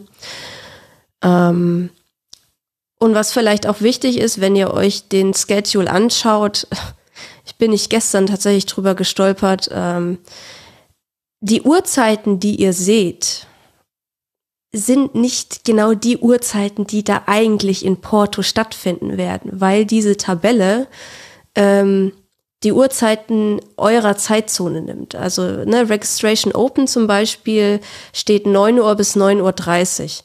Könnte man jetzt meinen, ja, okay, ist jetzt nicht so super, äh, nicht so super spät, aber das ist die mitteleuropäische Sommerzeit. Porto liegt aber eine Stunde zurück von uns. Er liegt also quasi auf äh, der, der quasi London-Zeit zum Beispiel, also Großbritannien. Ja, und im Schedule ist die, die äh, Zeit einfach, oder Porto ist ja äh, eine Stunde zurück von uns, also von der mitteleuropäischen Sommerzeit. Das heißt, die Zeiten sind dort äh, ein bisschen falsch im Schedule und da muss man gucken, vielleicht äh, wird das noch gefixt in Zukunft, aber ansonsten, wenn ihr nach Porto fahrt, guckt euch den Schedule bitte dann nochmal vor Ort an, wenn euer Gerät dann die äh, Zeitzone hat, die auch in Porto dann ist, weil die Zeiten, die man so sieht, äh, stimmen halt alle nicht. Also es geht nicht um 11 Uhr los, sondern mit den Talks, sondern eigentlich eher um 10 Uhr. Die haben aber links, also ich sehe jetzt gerade auf dem Schedule von mir, links in der Spalte, da steht auch immer nochmal die, die, die Vergleichszeit. Ist ein bisschen verwirrend, aber ja, da steht immer 8 Uhr ja, der halt europäische halt Zeit, 8 Uhr Porto und das ist dann die Zeit, die dann ist eigentlich in Porto ist und es, ich verstehe es auch nicht, warum die das jetzt so machen, aber egal. Das ist noch, das ist noch das, also du musst, das ist alles, ist alles ja eine derselbe Code, der da läuft. Und wir hatten jetzt, wir hatten jetzt zwei Jahre lang ähm, In-Person-Meetings und ähm, hm. Keine In-Person-Meetings. Das ist halt, das, das ist quasi, wenn du, wenn du jetzt letztes, letztes WordCamp war ja ähm, WordCamp, ähm, äh, äh genau, Online-Meetings, Entschuldigung, äh, hatten ja keine In-Person-Meetings und ähm, das letzte, was ich jetzt weiß, WordCamp äh, war WordCamp Athen und da gucken normalerweise dann äh, Griechen auf die Webseite und da ist die Zeit gleich. So deswegen ist es quasi jetzt mit dem WordCamp Europe was anderes. Für mich quasi der wichtigste Punkt auf der Liste ist, ich weiß, wann die Party zu Ende ist. Die schmeißen, die schmeißen uns 1.30 Uhr am zweiten Tag raus. Ja. Schrecklich. Nicht wie um vier in, wie in Belgrad. Ah, Mensch. Das geht dann weiter irgendwie. Ja, ja, genau. Ich wollte sagen, also da steht, da steht, da steht, eine aktive, da steht eine aktive Endezeit. Da steht eine aktive Endezeit. Okay, alles klar. Ja, das Wichtigste hier auf der Liste ist auf bei mir, der, der Milan Ivanovic hat um 11 Uhr einen Talk zu, äh, mit dem Namen Milan Ivanovic. Das ist, ähm, ja, ich glaube, ein bisschen schief gelaufen. Nee, ja, das ist, äh, der, der Milan ist der, ist der ehemalige ähm, Global Lead. Ähm, ja. Und deswegen denke ich mal, dass das eben der, der, also der ähm, der Titel oh, ist. Ja, genau, es könnte halt sein, dass es quasi, äh, ja, genau. Also deswegen, äh, der, der Milan ist auf jeden Fall, ähm, ähm, okay. sag ich mal, spannend. Aber ich weiß ja, dass wir sowieso alle, also aus der deutschen Community, sorry, wenn ich euch jetzt quasi spoiler, wir werden ja eh alle äh, im, im zweiten Track bei Maya sitzen. Also, ne, halten wir das nochmal fest. So, Maya hat einen Talk um von um ähm, um 10, 10 bis um 11, 11 auf dem zweiten Track über Accessibility für äh, Dyslexia und ähm, da wir in der deutschen WordPress-Community sind, werden, werden wahrscheinlich eine Menge Leute eh da drin sitzen. Wahrscheinlich, ja. Genau, Spoiler. Ja, ich wollte jetzt noch nicht den Rest spoilern, aber es gibt einige genau, sehr interessante genau. Talks. Wir, guckt, schaut in die Show Notes oder äh, macht das WordCamp Europe auf. Und nochmal die, die Frage für euch, muss ich, muss ich dort sein, die ihr euch da ganz sicher stellt, ist, ähm, die einfache Antwort ist ja, okay, mit Masken jetzt nochmal dieses Jahr nochmal ein bisschen anders, wegen äh, Corona ist ja noch nicht vorbei und wird auch noch, noch uns, uns noch eine Weile begleiten. Ähm, die, die einfache Antwort ist, ihr braucht, wenn ihr mit WordPress irgendwas tut, aktiv irgendwas macht, ähm, und es sieht aktuell noch nicht so aus, als wenn irgendjemand aus Deutschland in, in, in WordCamp jetzt demnächst organisiert. Anwesend haben irgendwas dazu zu sagen? Wahrscheinlich nicht. Eins, zwei, drei, nein. Ähm, äh, ja, äh, haben wir ist halt ist halt die Frage, aber wie gesagt, äh, Genau, da das, ist, äh, das keine, ist ein Thema für eine eigene, für eine eigene Folge. Genau, da es gerade noch keine Handhebungen gibt in der deutschen Community, ähm, ich gucke jetzt auch gerade Richtung Thomas, ähm, äh, da es gerade keine Handhebungen in der deutschen äh, Community gibt, einen WordCamp zu machen, ist für euch die Frage, wenn ihr mit WordPress irgendwas aktiv tut, damit Geld verdient, euch das äh, aktiv euren Tag bestimmt, dann habt ihr eigentlich, dann geht's eigentlich nicht, seid ihr in Europe, sondern was ist der Grund, also was ist eure, was ist der Grund, warum ihr nicht in Europe sein könnt? Das ist eigentlich, so rum dreht sich das Ganze, weil ich immer wieder auf Twitter lese, wer ist alles in Europe? Die Frage ist eigentlich andersrum, wer ist nicht in Europe? Und wie gesagt, kein Druck, also ja, es fühlt sich an wie kein Druck, äh, wie, wie Druck jetzt, aber ähm, wenn ihr es einrichten könnt, kommt hin, weil das ist der, der Punkt, äh, eben das Festival für die WordPress-Community in Europa dieses Jahr. Und damit komme ich zum nächsten. Damit komme ich zum nächsten Punkt. Nämlich ähm, nach dem WordCamp Europe ist der nächste Event das WordCamp US, was am 9. bis zum 11. September stattfindet in San Diego, Kalifornien. Und ähm, Jetzt sagt ihr, oh mein Gott, es ist weit weg. Richtig, wir wollen es euch eben bloß der Vollständigkeit erwähnen. Falls ihr in der Nähe seid, die suchen gerade äh, Volunteers, eben um zu helfen, dass der Event stattfindet ist jetzt kein aktiver Aufruf für jeden von euch, da jetzt hinzustürmen. Nur eben, falls ihr zufälligerweise im Sep Anfang September, also Mitte September in den in, in San Diego seid, dann könntet ihr dort eben äh, bei den Volunteers euch anmelden. Genau. Das galt eigentlich auch noch bis ja bis zum 15.04. galt das auch noch für das WordCamp Europe. Sollte auch noch der Call offen sein. Vielleicht verlängern sie noch mal. Ich weiß nicht. Sie haben nicht schon einmal verlängert. Die haben auch noch Call für äh, auch noch Volunteere gesucht. Ähm, schaut einfach mal bei der WC EU-Seite dann drauf. Vielleicht suchen sie noch, dann, zu, wenn ihr den Podcast gerade hört und äh, dann könnt ihr dann, dann mal gucken. Da vielleicht auch noch helfen, eventuell. Oder es ist schon alles perfekt. Okay, dann haben wir im Community-Bereich noch ein Thema. Äh, wir hatten uns die letzten Male des Öfteren ja schon über Openverse unterhalten, äh, das neue WordPress Photo Directory. Die ehemalige CC Search, die die WordPress Foundation dann übernommen hat. Da gibt es jetzt ein neues Make-Team für, äh, was sich darum kümmert. Ähm, die suchen aber noch Mitstreiter, insbesondere suchen die auch noch Übersetzer. Wer also gerne möchte, für jede Hilfe ist man da, glaube ich, dankbar.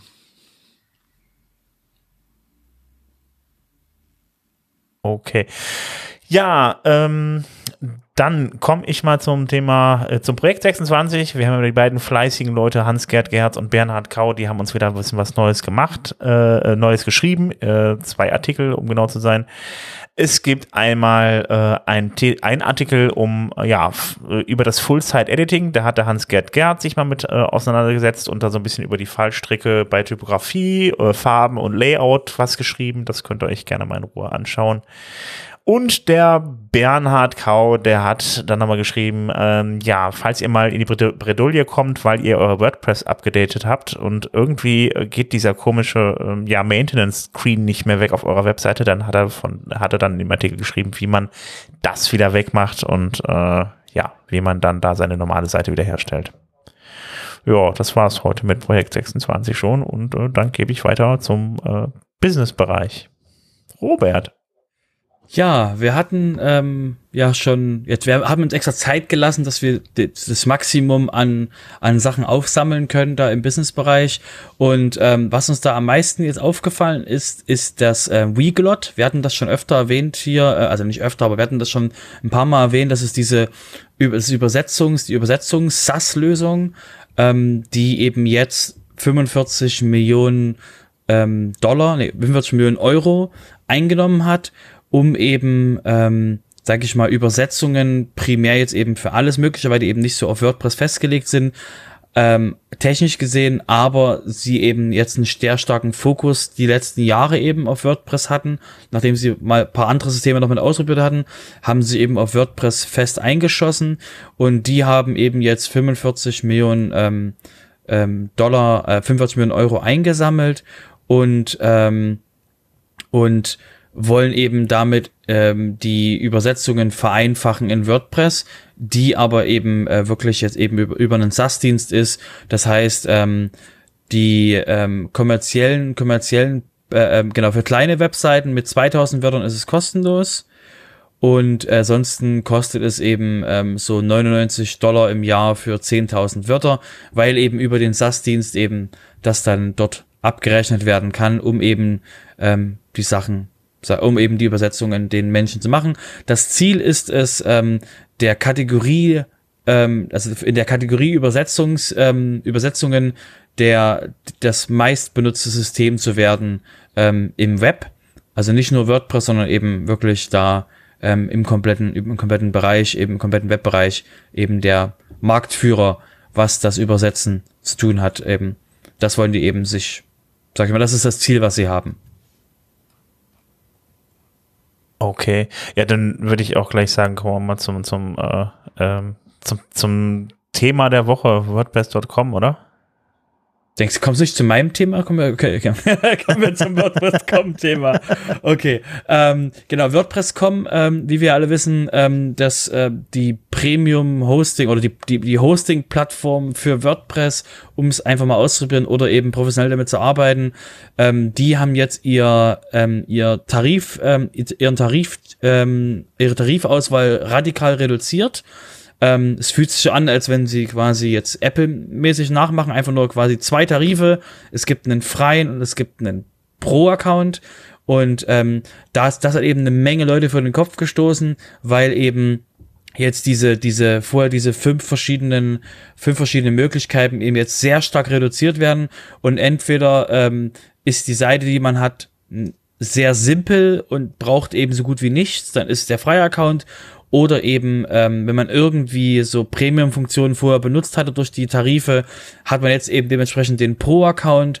Und da ist eben jetzt der, ist jetzt keine, ist eben, kann, kann es eben passieren, dass man auf jeden Fall, also dass man höchstwahrscheinlich mehr bezahlt als vorher und das hat eben eine Menge Menschen auch von der Überraschung her, wie es, wie es umgesetzt wurde, äh, dann doch da kalt erwischt. Und deswegen haben sich da eine Menge Leute Luft gemacht, so viel Luft gemacht, dass eben auch sogar der CEO von WordPress.com, nicht Matt, der CEO von WordPress.com, ähm, hat dann eben dort ähm, der äh, David, ich habe jetzt den Nachnamen vergessen, der hat sich eben dann dort auf extra auf so einer News-Seite, hatte dann lang, lang noch erklärt, warum, weswegen, weshalb, um eben Sachen, die bei der Umsetzung der dieser Ankündigung nicht sauber kommuniziert wurden, eben nochmal einzufangen und ähm, hat eben trotzdem eben die, die, für Mensch, für viele Leute eben diese, diese, diese Friss- oder Stirb-Mentalität gehabt.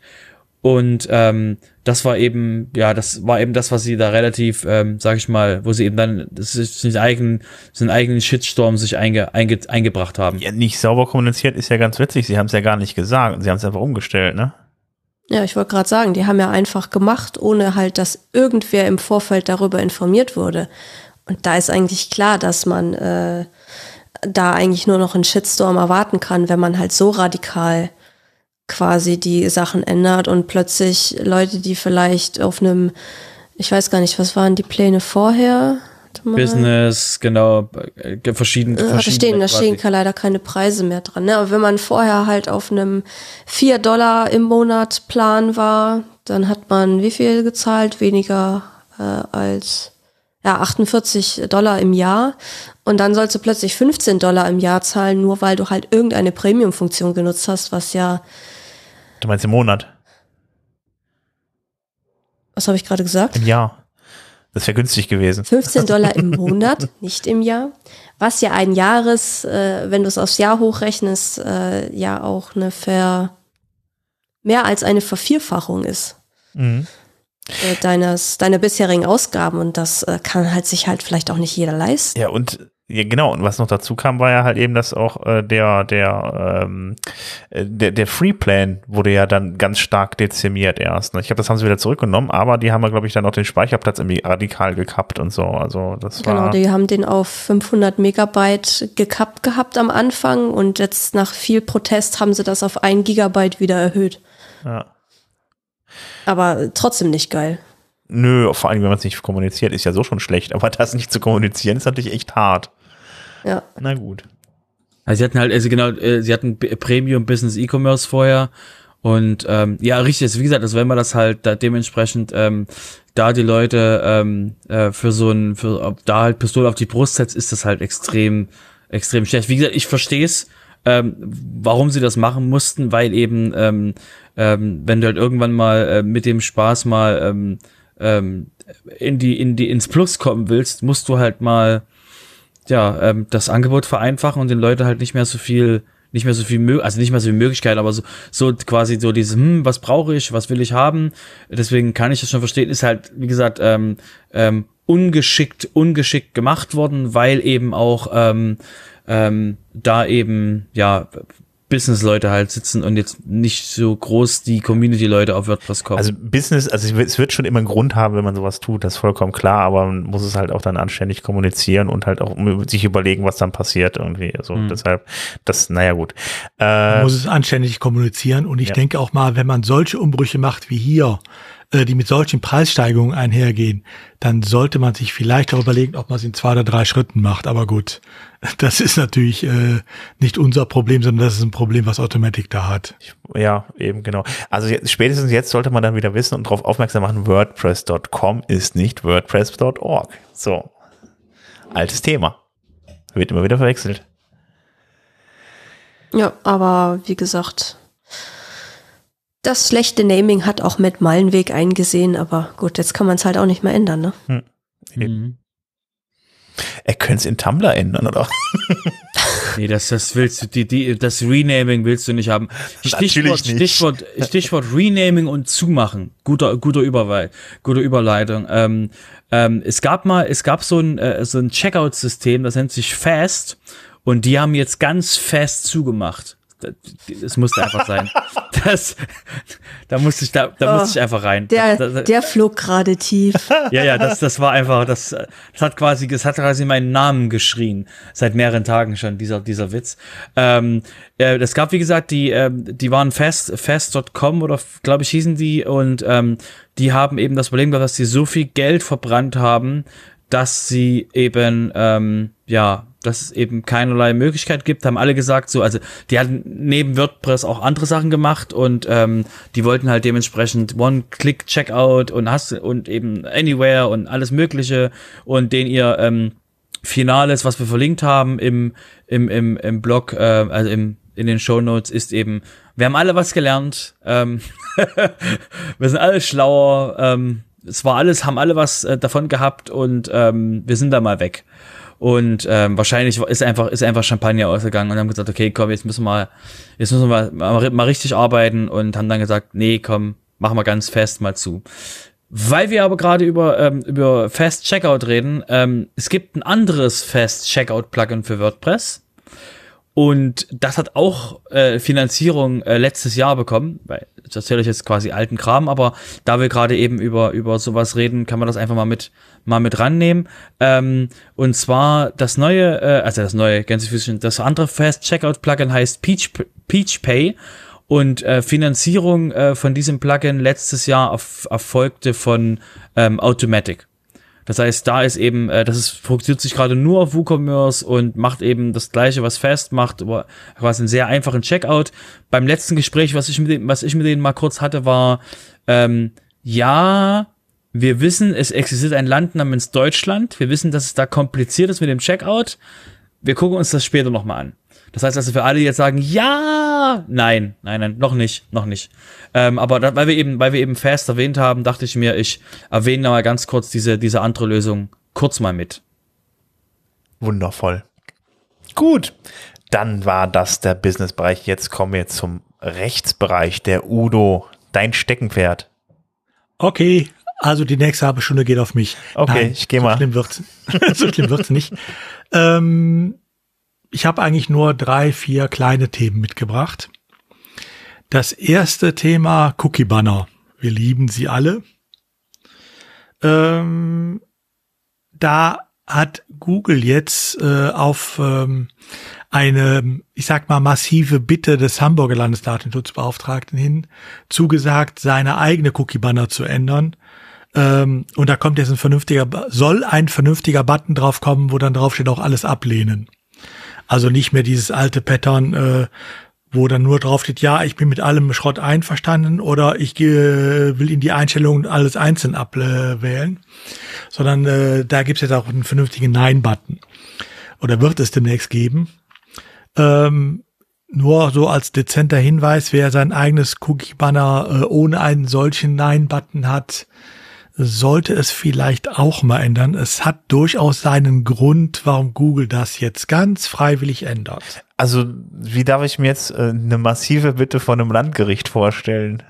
Der Landesdatenschutzbeauftragte, Oder so. der hat Google einen netten Brief geschrieben. Ah, okay. Mit, mit, okay, aber es war jetzt nicht wirklich eine Bitte, das war jetzt Ironie, oder? Ja. Gut, danke. Ich wollte es nochmal festgehalten Okay, haben. kommt bei mir manchmal nicht so gut an. Äh, nein, äh, es war, es war schon eine ganz massive Aufforderung, ja. Okay, alles klar. Gut, nee, ich war mir, ich habe schon gedacht, es wäre Ironie, aber äh, ich war mir noch nicht so ganz sicher, ob das auch so rüberkommt. Gut, dann, dann haben wir es jetzt dumme, dumme Frage von einem, dumme Frage von einem Anfänger. Ähm, wo sehe ich denn einen Google-Banner? Log dich mal aus, lösch alle Google-Cookies und äh, guck mal, was du dann auf den Google-Seiten teilweise siehst. Genau. Ah, Oder halt anderen Browser. okay. Das ist dieses Okay. Anpassen oder ich stimme zu, ne? Was die da, Okay. glaube ich, haben. Genau. Die haben halt genauso dieses übliche Dark Pattern, was 90 Prozent aller Cookie-Banners haben. Ähm, dass sie einfach nur sagen, ja, äh, gib mir alles oder äh, ich passe an. Okay. Der Nein-Button, der der, fehlt, Banner. Ich dachte mir jetzt schon so, wo sind auf Google bitte Banner? Aber ja, stimmt, wenn ich, wenn ich einmal alle zwei Jahre mal irgendwas aufmache und auf Wenn- Google muss, ja. genau, verstehe. Okay. Wenn du äh, eingeloggt bist, siehst du den nicht mehr, weil äh, na, dann hast du ja eh deine Seele abgegeben. Also das heißt, das müssten jetzt auch eigentlich alle anderen machen. Also wenn ich jetzt meine WordPress-Seite habe, äh, dann muss ich auch dann da gucken, dass er auch so nicht nur, dass da so ein Button auch drauf ist. Ja, natürlich. Ich meine, das ist nicht neu. Ne? Das ist jetzt so lange, wie wir diese Cookie-Banner brauchen. Ähm, da muss natürlich äh, eine vernünftige Wahl bestehen. Und die Wahl kann nicht sein, hier kannst du ganz schnell zustimmen und hier äh, viel Vergnügen, ob du findest, wo du hier ablehnen musst. Ähm, das ist keine Wahl. Okay, Ja, aber also- geändert haben sie es noch nicht, auf jeden Fall bei Google. Das, Nein, also es gibt wohl eine schriftliche Zusicherung von Google, dass es ändern. Ähm, aber diese Aufforderung geht natürlich nicht nur an Google, sondern äh, ne, das Problem werden auch alle anderen Firmen kriegen, äh, die so einen Banner benutzen ähm, und äh, irgendwann mal da eine Brieffreundschaft mit dem Landesdatenschutzbeauftragten anfangen. Okay. Das heißt, das heißt, du, du willst mir jetzt ernsthaft erzählen, dass ich mein, dass ich meinen gelernten Anti-Anti-Pattern wieder umlernen muss? Genau. Ah. Oh Gott. Aber demnächst wird's einfacher dann, eventuell. Ja, was, aber es, es werden sich alle dran halten. Das heißt, ich werde quasi wieder die ganze Zeit dieses so, drücke nicht auf den grünen Button, drücke nicht auf den blauen Button, drücke auf den, drücke auf den Button, der hässlich aussieht. Ähm, das heißt, ich muss es dann umlernen und dann muss ich extra, dann muss ich wieder anfangen zu lesen. Das ist ja so nervig. Was die, was die an Zeit verschwenden mit der ganzen Umlernerei, dass es alle wieder umlernen müssen. Ja, gut. Ich meine, das ist halt das Problem der Cookie-Banner, ne? Ähm, ich meine, die, äh, das Problem ist ja nicht äh, nur, dass dann auf den Cookie-Bannern das so blöd steht, sondern die, äh, das Problem ist ja schon vorneweg, dass 90 Prozent der Webseitenbetreiber meinen, sie brauchten unbedingt äh, diese Datenverarbeitung und diese Cookies, ähm, ohne mal zu überlegen, äh, äh, ob es nicht auch ohne die geht. Aber ähm, ich glaube, da Ja, wurde nimm mal, einem reden. kleinen Kind den Lutscher weg. Viel Spaß. Ja. Ich finde aber auch, das ist äh, irgendwie Roberts persönliches Problem, wenn er sich seine Pattern nach Farben aussucht. Irgendwie. Ähm, Nee, nee, nee, du hast es auch. Das hat jeder von uns. Jeder von uns hat die Ja. Anti-Anti-Pattern. Wobei, ähm, ich meine, die Farben müssen ja auch nicht gleich sein für Ja und gleich. Äh, nein, sie müssen da nur mal äh, zwei ähm, Möglichkeiten äh, anbieten. Ne? ja. Gut, ähm, dann muss aber der Robert auch seine Facebook-Fanseiten abschalten, habe ich sehe ich, lese ich hier gerade. Ja, Ich meine, das Thema begleitet uns ja hier auch schon etwas länger, ist schon ein bisschen her. Da hat der Bundesdatenschutzbeauftragte die erste äh, Welle gestartet und hat die ganzen Bundesbehörden aufgefordert, ihre Seiten abzuschalten. Einige sind dem gefolgt, andere noch nicht, mit der Begründung, wir brauchen die aber. Hm. Wofür brauchen wir die, wissen wir nicht, aber wir brauchen sie. Ähm, Inzwischen äh, gehen auch die ersten Landesdatenschutzbeauftragten wieder gegen Facebook vor. Ähm, wo es jetzt konkret bekannt geworden ist, ist zum Beispiel bei der Berliner Landesdatenschutzbeauftragten. Beziehungsweise genau genommen, die gibt es hier im Moment gar nicht. Die ist ja, äh, die Amtszeit ist um, ihr Stellvertreter hat jetzt äh, diese äh, Welle gestartet. Auch da sind zum Beispiel die ganzen äh, Senatsverwaltungen und so weiter äh, aufgefordert worden, ihre Facebook-Fanseiten abzuschalten. Äh, auch das ist jetzt nichts Spezielles für Behörden oder sonst was, sondern das ist was, äh, was eigentlich seit äh, Inkrafttreten der DSGVO ein Problem ist. Ich weiß, es war auch schon einmal angedacht, äh, entsprechende Aufforderungsschreiben an viele Unternehmen zu senden. Das ist dann äh, das, als das anfangen sollte oder kurz davor ging das mit Corona los, dann wollte man die Unternehmen nicht auch noch damit belasten. Ähm, aber es gab schon mal eine Abrede unter den meisten äh, Landesdatenschutzbeauftragten sowas zu machen. Und ich kann mir vorstellen, dass das auch demnächst wieder losgeht. Also wer noch eine Webseite, äh, Fanpage äh, bei äh, Facebook hat oder Kunden hat, die solche Fanseiten ähm, betreiben, sollte man überlegen, ob man da nicht eine vernünftige Seite draus macht, jenseits von Facebook. Man hat jedenfalls jetzt gute Argumente dafür. Mhm. Gilt das dann eigentlich auch für Gruppen? Oder äh, nur für nee. diese Fanseiten speziell? Das gilt für Fanseiten. Das Problem bei Fanseiten ist, ähm, dass Google, äh, Google sage ich und sorry, dass Facebook dir als Betreiber der Fanpage ähm, entsprechende Auswertungen zur Verfügung stellt äh, und äh, Monetarisierungsmöglichkeiten, äh, die dich nach Ansicht des Europäischen Gerichtshofs zu einem Mitbetreiber dieser Fanpage äh, machen. Das heißt, du bist für alle datenschutzrechtlichen Schweinereien voll mitverantwortlich, die Facebook da auf diesen Seiten macht. Mhm. Das betrifft so zuerst mal nur die Fanpages und dafür ist es ausgeurteilt worden. Bei den Gruppen ist es tatsächlich auch etwas anders, weil da hast du nicht diese Auswertemöglichkeiten, die du bei den Fanpages äh, zur Verfügung gestellt bekommst von Facebook. Ähm, das heißt, die Facebook-Gruppenseiten, die dürften halbwegs sicher sein, genauso wie auch die üblichen Startpages, wo du dann einfach nur deine Beiträge draufsetzt. Ähm, mhm. Aber wie gesagt, die eigentlichen Facebook-Seiten, die sollte man sich wirklich zweimal überlegen. Das könnte äh, sehr schnell wieder losgehen. Dann ein drittes Thema. In letzter Zeit war es ja immer wieder äh, Thema, auch zum Beispiel mit Google, ähm, ähm, dass man Daten nicht in die äh, Vereinigten Staaten mehr transferieren kann, weil das Privacy Shield äh, vorbei ist. Äh, es gibt wohl inzwischen eine politische Einigung, sage ich jetzt mal, auf ein Privacy Shield 2.0, womit dann ein entsprechender Datentransfer wieder zulässig sein soll. Mhm. Das Problem bei der Sache ist, äh, es wird jetzt natürlich himmelhoch jauchzend überall als Erfolg dargestellt, aber es ist wieder nur ein Verwaltungsübereinkommen. Einfach deshalb, weil die äh, USA nach wie vor nicht bereit ist, ihre Überwachungsgesetzgebung zu ändern. Das heißt, äh, ja, es wird jetzt demnächst ein Privacy Shield 2.0 geben. Und ja, es wird irgendwann vom Europäischen Gerichtshof dann ein Schrems 3 Urteil oder wie immer es dann heißt geben, wo dann drin steht, dass auch das äh, wiederum nichtig ist. Und ähm, das ist keine dauerhafte Lösung. Ne? Also es wird demnächst wieder etwas Luft geben, weil die Datenschutzbehörden natürlich zuerst mal dran gebunden sind. Aber äh, es ist keine dauerhafte Lösung. Äh, die ist so nicht machbar. Und an den großen Wurf hat man sich halt nicht dran getraut. Ist schon spannend. Die machen Gesetze, die nicht haltbar sind, werden weggeklagt und dann gelten die für eine Zeit lang. Das ist schon schräg. Und das wiederholen ja. sie halt die ganze Zeit, ne? Irgendwie. Ja, ja das, ich meine, äh, das ist äh, Ihnen ja vom Europäischen Gerichtshof auch schon äh, bei dem Privacy Shield äh, sehr deutlich ins Stammbuch geschrieben worden. Und jetzt wiederholen sie es nochmal. Es gibt paar Zusicherungen äh, der Amerikaner, dass sie bestimmte Überwachungsmaßnahmen nicht machen aber äh, Verwaltungszusicherungen äh, ersetzen keine Gesetze. Ne? Also deshalb, ja. es wird wahrscheinlich wieder nicht reichen. Können wir, können wir so eine Seite machen? Ähm, was Shrimp 3, äh, Shrimps 3 already decided und dann drückst du einfach nur F5, ob irgendwas passiert. und sobald es dann eintritt, verlinkt es auf die Seite von ihm. Äh, ja. Also not yet. ja.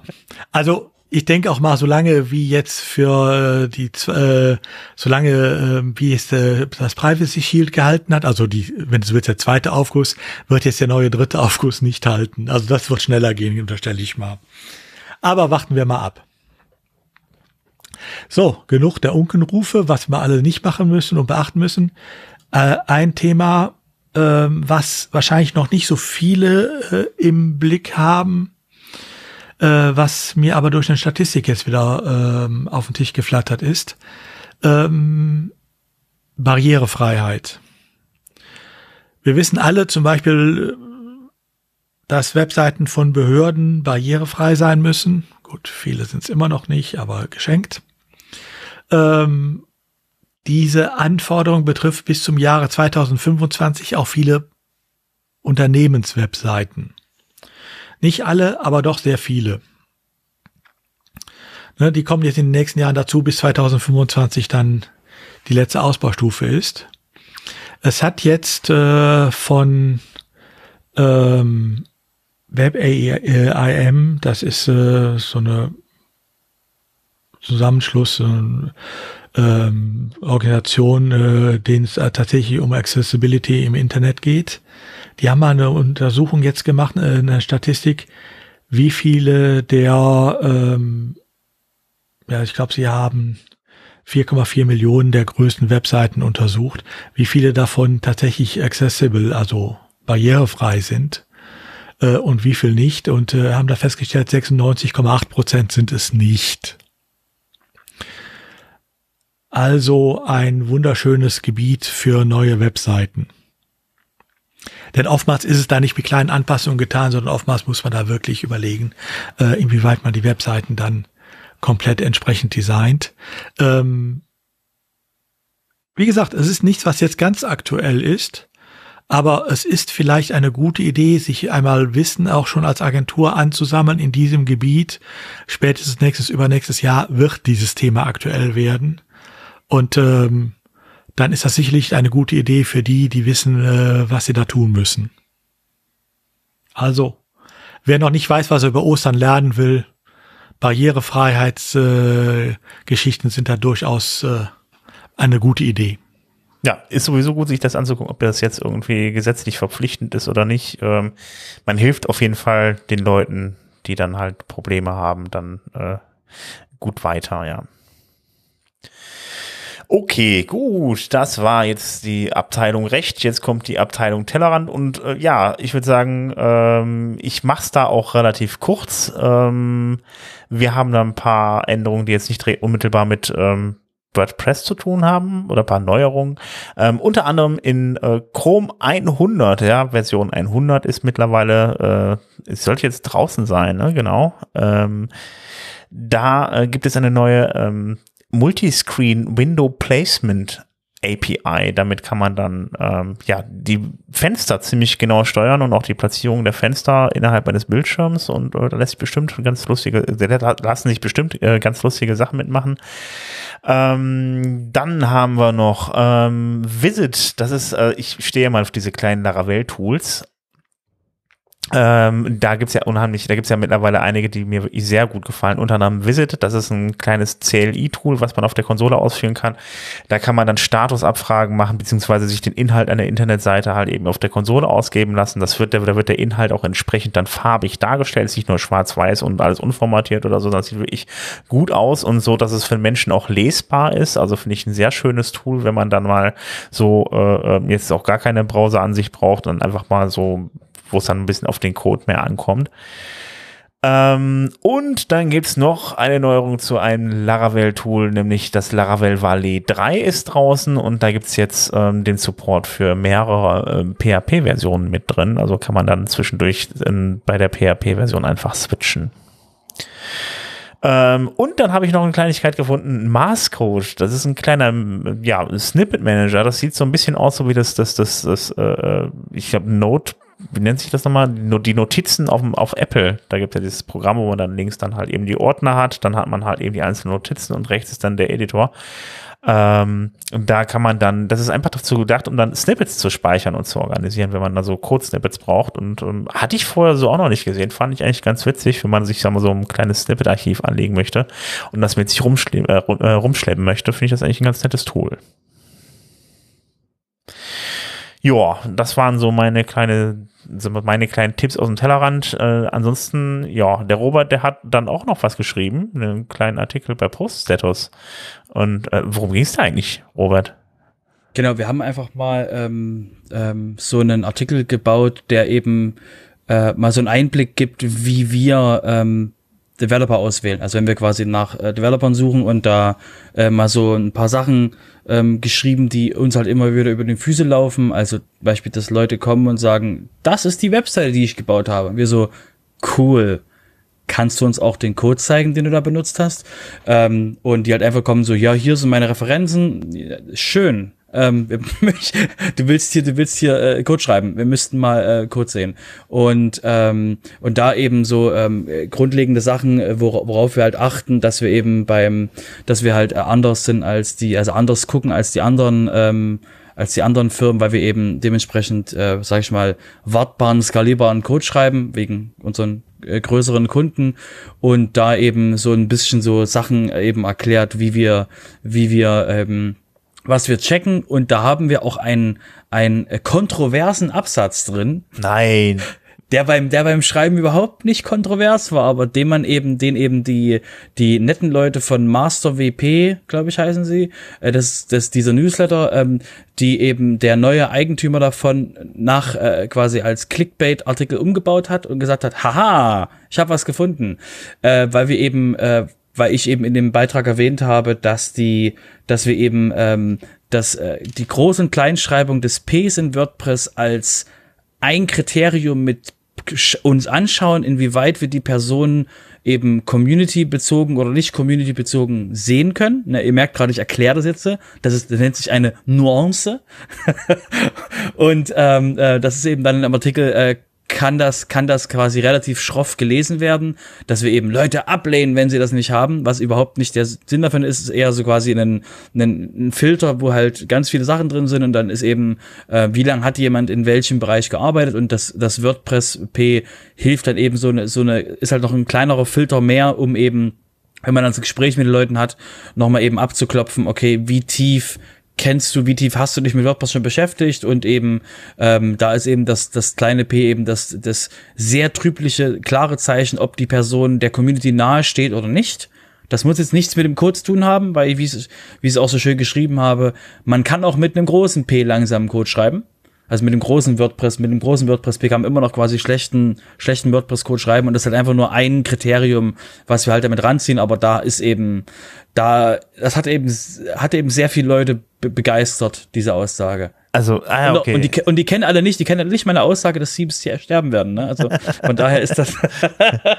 okay, also grund, grundsätzlich geht es dann halt, also da in dem Fall, dass sie sich darüber aufgeregt haben, dass sie halt sagen, also wer WordPress mit kleinen P schreibt, hast, hast du geschrieben, der ist vielleicht nicht so ganz nah an der Community dran, weil der Community das, weil das in der Community relativ klar kommuniziert wird. Ähm, dass das, dass das so geschrieben wird, irgendwie, das ist dann euer, euer Punkt dann da in dem Moment.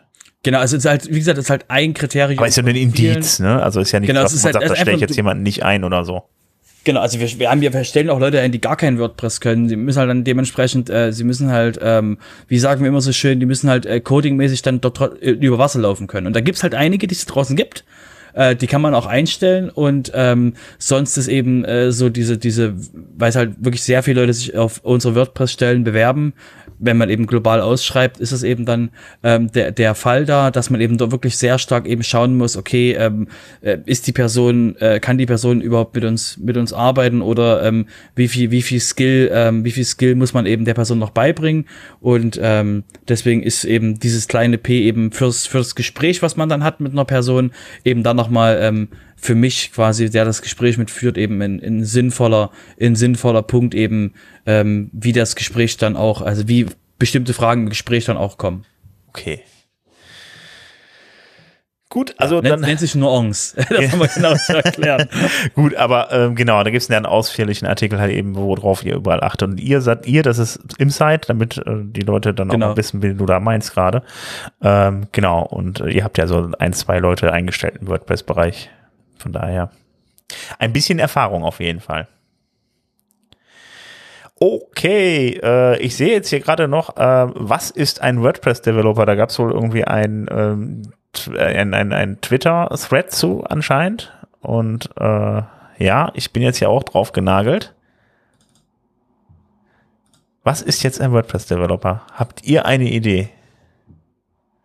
Die Frage ging ja darum, ähm, was ist ein Developer? Ist ein Developer jemand, der nur zusammenklickt, weil er sich mit WordPress auskennt, also der dann halt eher so eine No-Code-Lösung macht? Oder sind Developer dann richtige Developer, die halt echten Code schreiben können?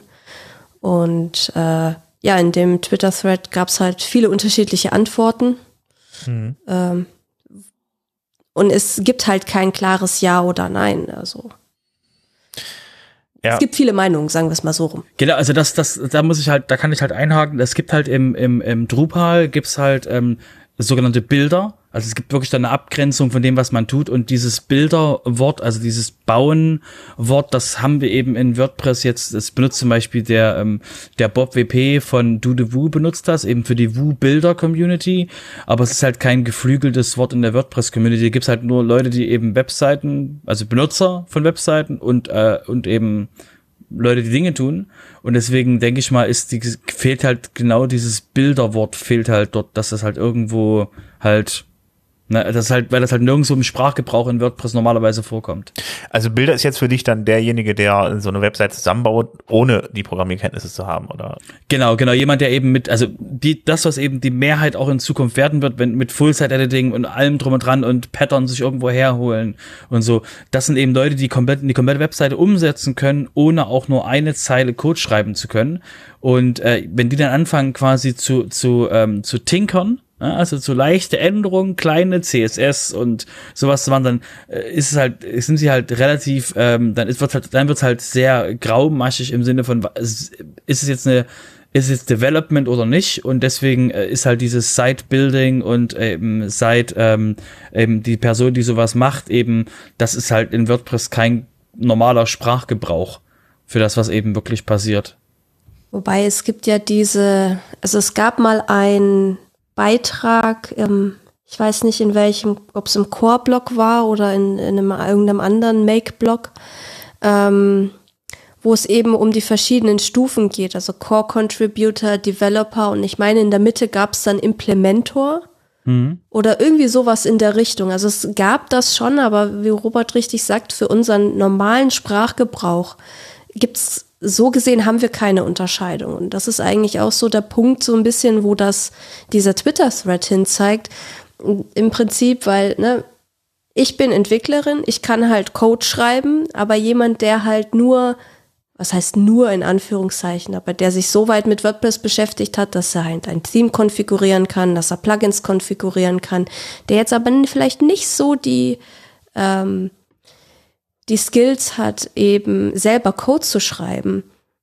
So jemanden als Entwickler zu bezeichnen, meine persönliche Meinung, finde ich schwierig, weil das ist halt, ne, ich finde, es gehört ein bisschen mehr dazu, wenn du dich Entwickler nennen, nennen möchtest. Aber das ist nur meine persönliche Meinung.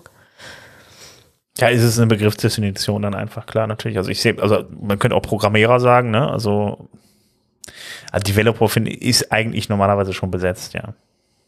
Ne, und da, da geht's halt drum. Also dann gibt's halt den End-User und dazwischen gibt es halt nichts. Aber dazwischen sind halt auch ganz viele Leute, die, die wir auch in der WordPress-Community haben. Also nicht nur in der deutschen, auch in der internationalen, ähm, die halt einfach äh, auch Webseiten machen und sie auch gut machen, die vielleicht auch mal ein bisschen CSS schreiben können, so ne? paar, paar äh, Eigenschaften mal hinzufügen können, alles kein Thema. Aber die sich jetzt halt nicht so intensiv mit Entwicklungssachen beschäftigt haben. Und wie gesagt, da gibt's halt keinen wirklichen Begriff für. Aber wie Robert schon meinte, ne, den Bilderbegriff finde ich jetzt nicht so schlecht tatsächlich. Ähm, Mhm, stimmt, ja.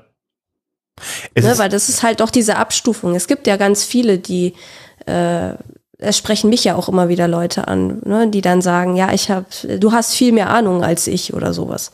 Wo ich mir dann immer denke, finde ich jetzt nicht. Also ja, ich habe vielleicht mehr Entwicklerahnung, aber ich finde auch immer, ähm, ich finde es immer sehr bewundernswert, wenn ich halt Leute sehe, wie sie halt Dinge umsetzen und, und ähm, mal vielleicht auch mal ein bisschen out of the box denken, weil manchmal sieht man halt den Wald vor lauter Bäumen nicht. Gerade als Entwickler ist das so.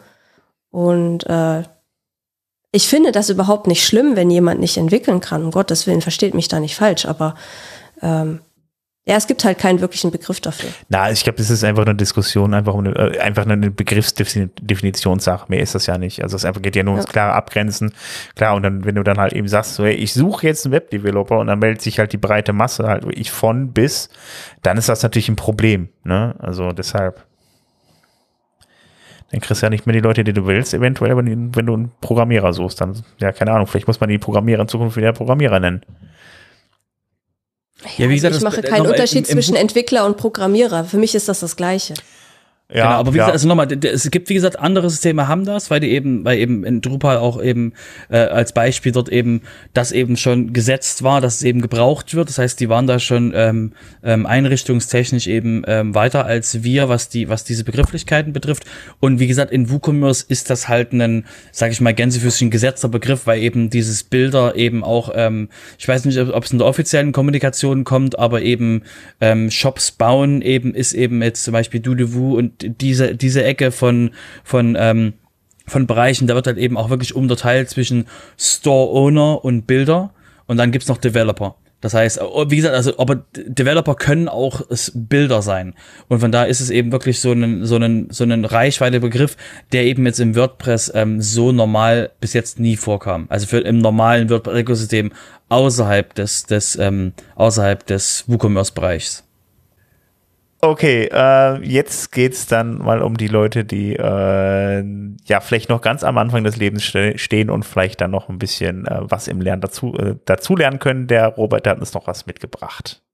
Der, die Zukunft der WordPress-Community, um einfach mal so, einfach mal einen einfachen Absprungpunkt für dich zu haben. Sven. Ja, danke schön. Das ist, das ist quasi die, die Frage, die, ähm, die, ähm, ähm, die Lemon, Lemonade Code, ähm, die die Tochter von äh, David Bissett ähm, äh, da dem, den, den Matt Mallenweg vor Ewigkeiten auf einem WordCamp gefragt hat, äh, äh, wie sprechen wir junge Menschen an, WordPress zu benutzen?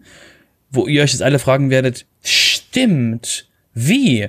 Richtig, WordPress braucht von denen quasi keiner, außer sie sind quasi die armen, die arme Generation, die von ihren Eltern auf so ein WordCamp gezogen wird.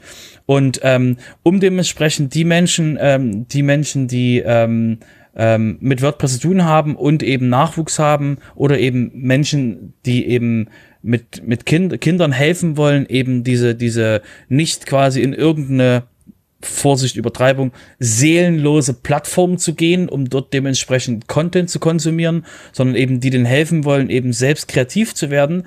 Dafür ähm, hat jemand aus der WordPress-Community das WP Raccoon gemacht und das ist ein, und die eben bieten ein E-Book an, das ist ein WordPress-Alphabet E-Book ähm, für, von Wappus für eben für Kinder. Das heißt, es ist ein, ein, ein, ein E-Book mit 26 ein, ähm, uniken, ein, äh, äh, also besonderen Wapus, die eben wirklich ähm, dort eben helfen sollen, das ein bisschen so das englische, das englische Alphabet zu lernen. Ja, leider nicht ganz auf Deutsch übertragbar, aber trotzdem, ich finde ich sehr schön gemacht. Genau. D sieht auch sehr schön aus. Das ist eine Ente als Wappu. Sehr, sehr schön. ähm, genau, kam, also wie gesagt, also da eben für die, für die Zukunft, für die Zukunft der, der, der WordPress-Community. Gut, Udo, du hast noch. Ja, da, dann noch ein Thema, was nicht direkt mit WordPress zusammenhängt ähm, und was eigentlich auch nur eine kleine Gruppe äh, äh, von uns betrifft, nämlich diejenigen, die mit ähm, Online-Marketing zu tun haben, also Shops betreiben und so weiter. Äh, da ist es ja manchmal ganz äh, interessant zu sehen, wie verhalten sich die äh, Besucher der Webseite des Shops äh, auf der Seite. Also wo klicken sie, wo suchen sie nach dem Button? Wenn sie nicht klicken, warum nicht? Finden sie vielleicht was nicht? Muss ich was anders anordnen? Ähm, und für diese Behavior Analytics gibt's so mehrere Sachen. Da gibt's so Session Recordings, mit denen man das machen kann. Da gibt's Heatmaps, äh, die einfach zeigen, wo wird mit der Maus äh, gesucht oder mit dem Finger. Ähm, die Frage ist natürlich immer, wie komme ich an sowas dran? Ähm, wer jetzt schon mal in einem Meetup bei mir war, äh, wo es um Google Analytics Alternativen geht, der weiß, es gibt da so paar schöne Sachen. Ähm, wer aber nicht direkt so ein großes Paket installieren will, sondern wirklich nur was für diesen Bereich haben will, ähm, für den gibt es eine schöne Sache von Microsoft, die nennt sich Clarity. Ähm, die gibt es schon was länger. Ich bin jetzt durch Zufall wieder drauf gestoßen, weil ein SEO-Plugin, nämlich All-in-One SEO, es jetzt auch installiert hat. Also integriert hat bei sich, ähm, die sowohl so eine Heatmap anbieten, als auch so ein Session Recording. Man braucht dafür aber nicht unbedingt dieses All-in-One SEO-Plugin, sondern man kann es auch selber einbinden. Das geht auf der Clarity-Webseite relativ gut erklärt und es ist schnell gemacht.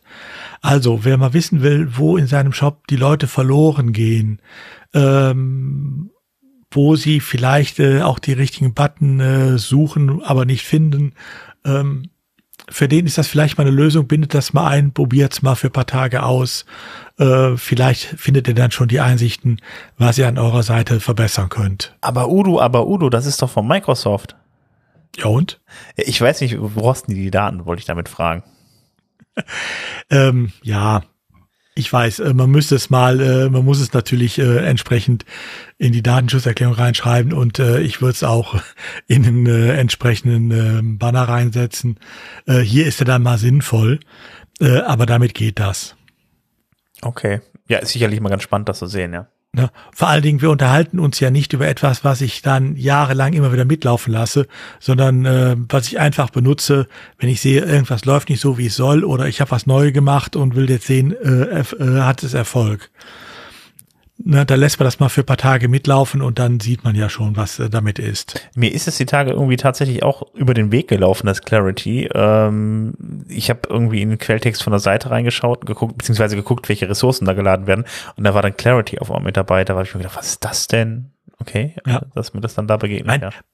Man kann es sogar mit Google Analytics und so weiter kombinieren, aber das sage ich ja schon ganz bewusst nicht. Ähm, aber wenn es wirklich nur darum geht, einfach mal ähm, erste Hilfe zu leisten und zu gucken, wo ist das Problem, da finde ich so eine Lösung sehr gut für. Man kann es natürlich auch, wenn man Matomo hat, da gibt es so eine Plugin für oder äh, mit PWA kann man es auch machen, also so ein anderes Matomo-Konkurrent äh, äh, Analyseprogramm. Aber ähm, das hier ist, äh, glaube ich, im Moment die einfachste Version. Okay. Gut, dann würde ich sagen, kommen wir mal zum Schlusssport. Ähm, die Termine stehen noch an. Das ist ja, wird ja jetzt wieder ein bisschen öfter. Also ähm, es gibt ja dann ja wieder Offline-Events. Unter anderem nächste Woche, da hat man schon ein paar Mal darüber gesprochen, das WordCamp in Wien. Und ähm, das ist am 23. und 24.04. ist das. Und da gibt es noch Tickets. Also wenn ihr da in der Nähe seid und dann euch mal ein WordCamp angucken wollt, dann äh, ja, kauft euch ein Ticket, kommt vorbei. Äh, sind auf jeden Fall noch ein paar da und ähm, ja, dann wir sind also auch da. Also Udo ist jetzt nicht da, aber Robert, äh, Jessica und ich sind auch da. Hm, sogar mit einem Vortrag. Also genau. ich. Sogar mit einem Vortrag, siehst du mal. Wunderbar. Dann haben wir ja schon mal einen Punkt, den wir uns angucken können. Matthias Kurz kommt auch mit, der ist ja auch schon mal im Podcast hier gewesen. Also von daher, äh, ja, äh, es geht mal endlich wieder vor die Tür. Für mich ist es tatsächlich das erste WordCamp nach über zwei Jahren. Ich glaube, das letzte war auch das WordCamp Wien in, äh, im Februar dann da vor 2020 war das genau, kurz bevor es losging.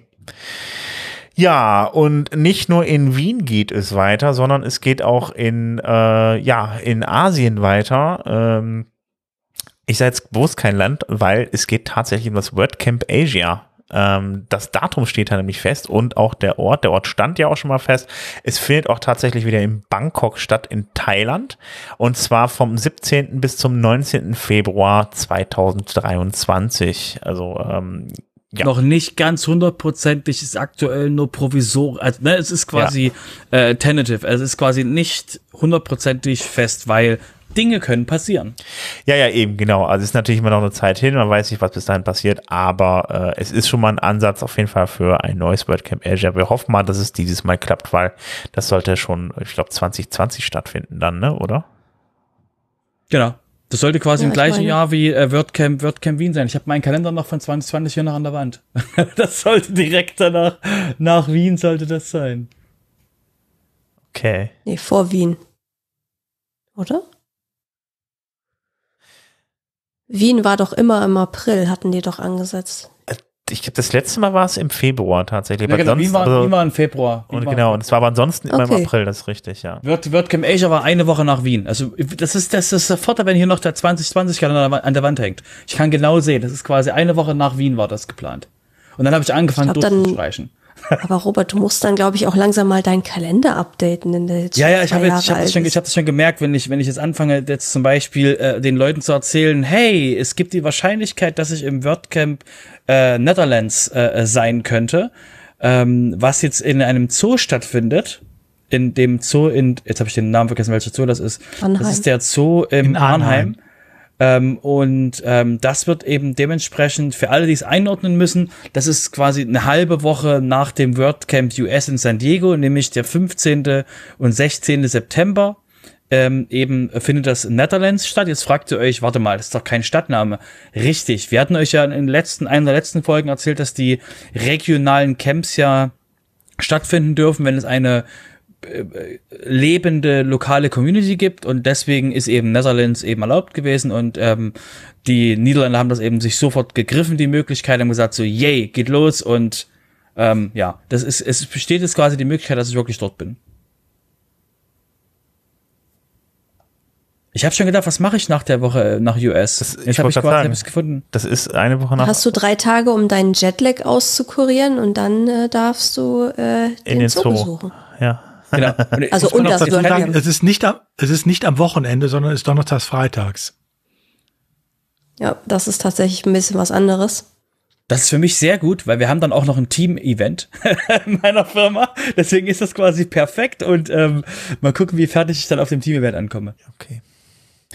Gut, äh, ein Event habe ich noch, das ist zwar online, aber ähm, ich kannte das vorher auch nicht. Es gibt den Atari Web Agency Summit 2022. Ähm, ja, da geht es darum, dass dann äh, WordPress-Agenturen, äh, Besitzer, Developer und Marketeers, äh, alles, also vom Prinzip her eigentlich alle Leute, die so ein bisschen Geld mit WordPress verdienen, ähm, ein, ja, ein Event haben. Das ist äh, vom Moment, vom 26. bis 29. April. Und äh, ja, online, wie gesagt, da könnt ihr euch jetzt noch anmelden. Es ist free und ähm, ja, da lernt ihr vielleicht auch noch ein bisschen was bei. Genau, und jetzt noch, jetzt noch den, den Rausschmeißer als letzten Event. Äh, vom 16. bis zum 20. Mai diesen Jahres ist wieder die, allseits beliebte WordSesh. Sie sind diesmal beim ersten Mal gleich richtig ausgesprochen. Wow. Ich bin begeistert. Ja. Und ansonsten, ich meine, wir brauchen es wahrscheinlich nicht mehr erwähnen. Wir haben es ja schon erwähnt, das WordCamp EU natürlich wieder. Äh, da gibt es auch noch Karten. Schaut mal vorbei in Porto. Anfang Juni ist das. Und äh, ja, kommt vorbei. Sehr schön. Gut, dann war's das für heute. Ich bedanke mich bei allen. Sehr Äh, gerne. wenn ihr äh, uns ein wenig Feedback geben wollt, dann kommt einfach auf dis, äh, nee, auf discord.de, wollte ich schon sagen, auf wp-sofa.de schrägstrich discord. Ähm, hinterlasst uns eine Nachricht bei Twitter ähm, oder natürlich super gerne eine Bewertung auf iTunes oder Spotify. Ähm, ansonsten, wie gesagt, also wir sind nächste Woche in äh, Wien und äh, ja, könnt ihr vorbeikommen, mit uns Schnitzel essen und äh, ansonsten würde ich sagen, bis in 14 Tagen. Macht's gut. Bis dahin. Ciao. Tschüss.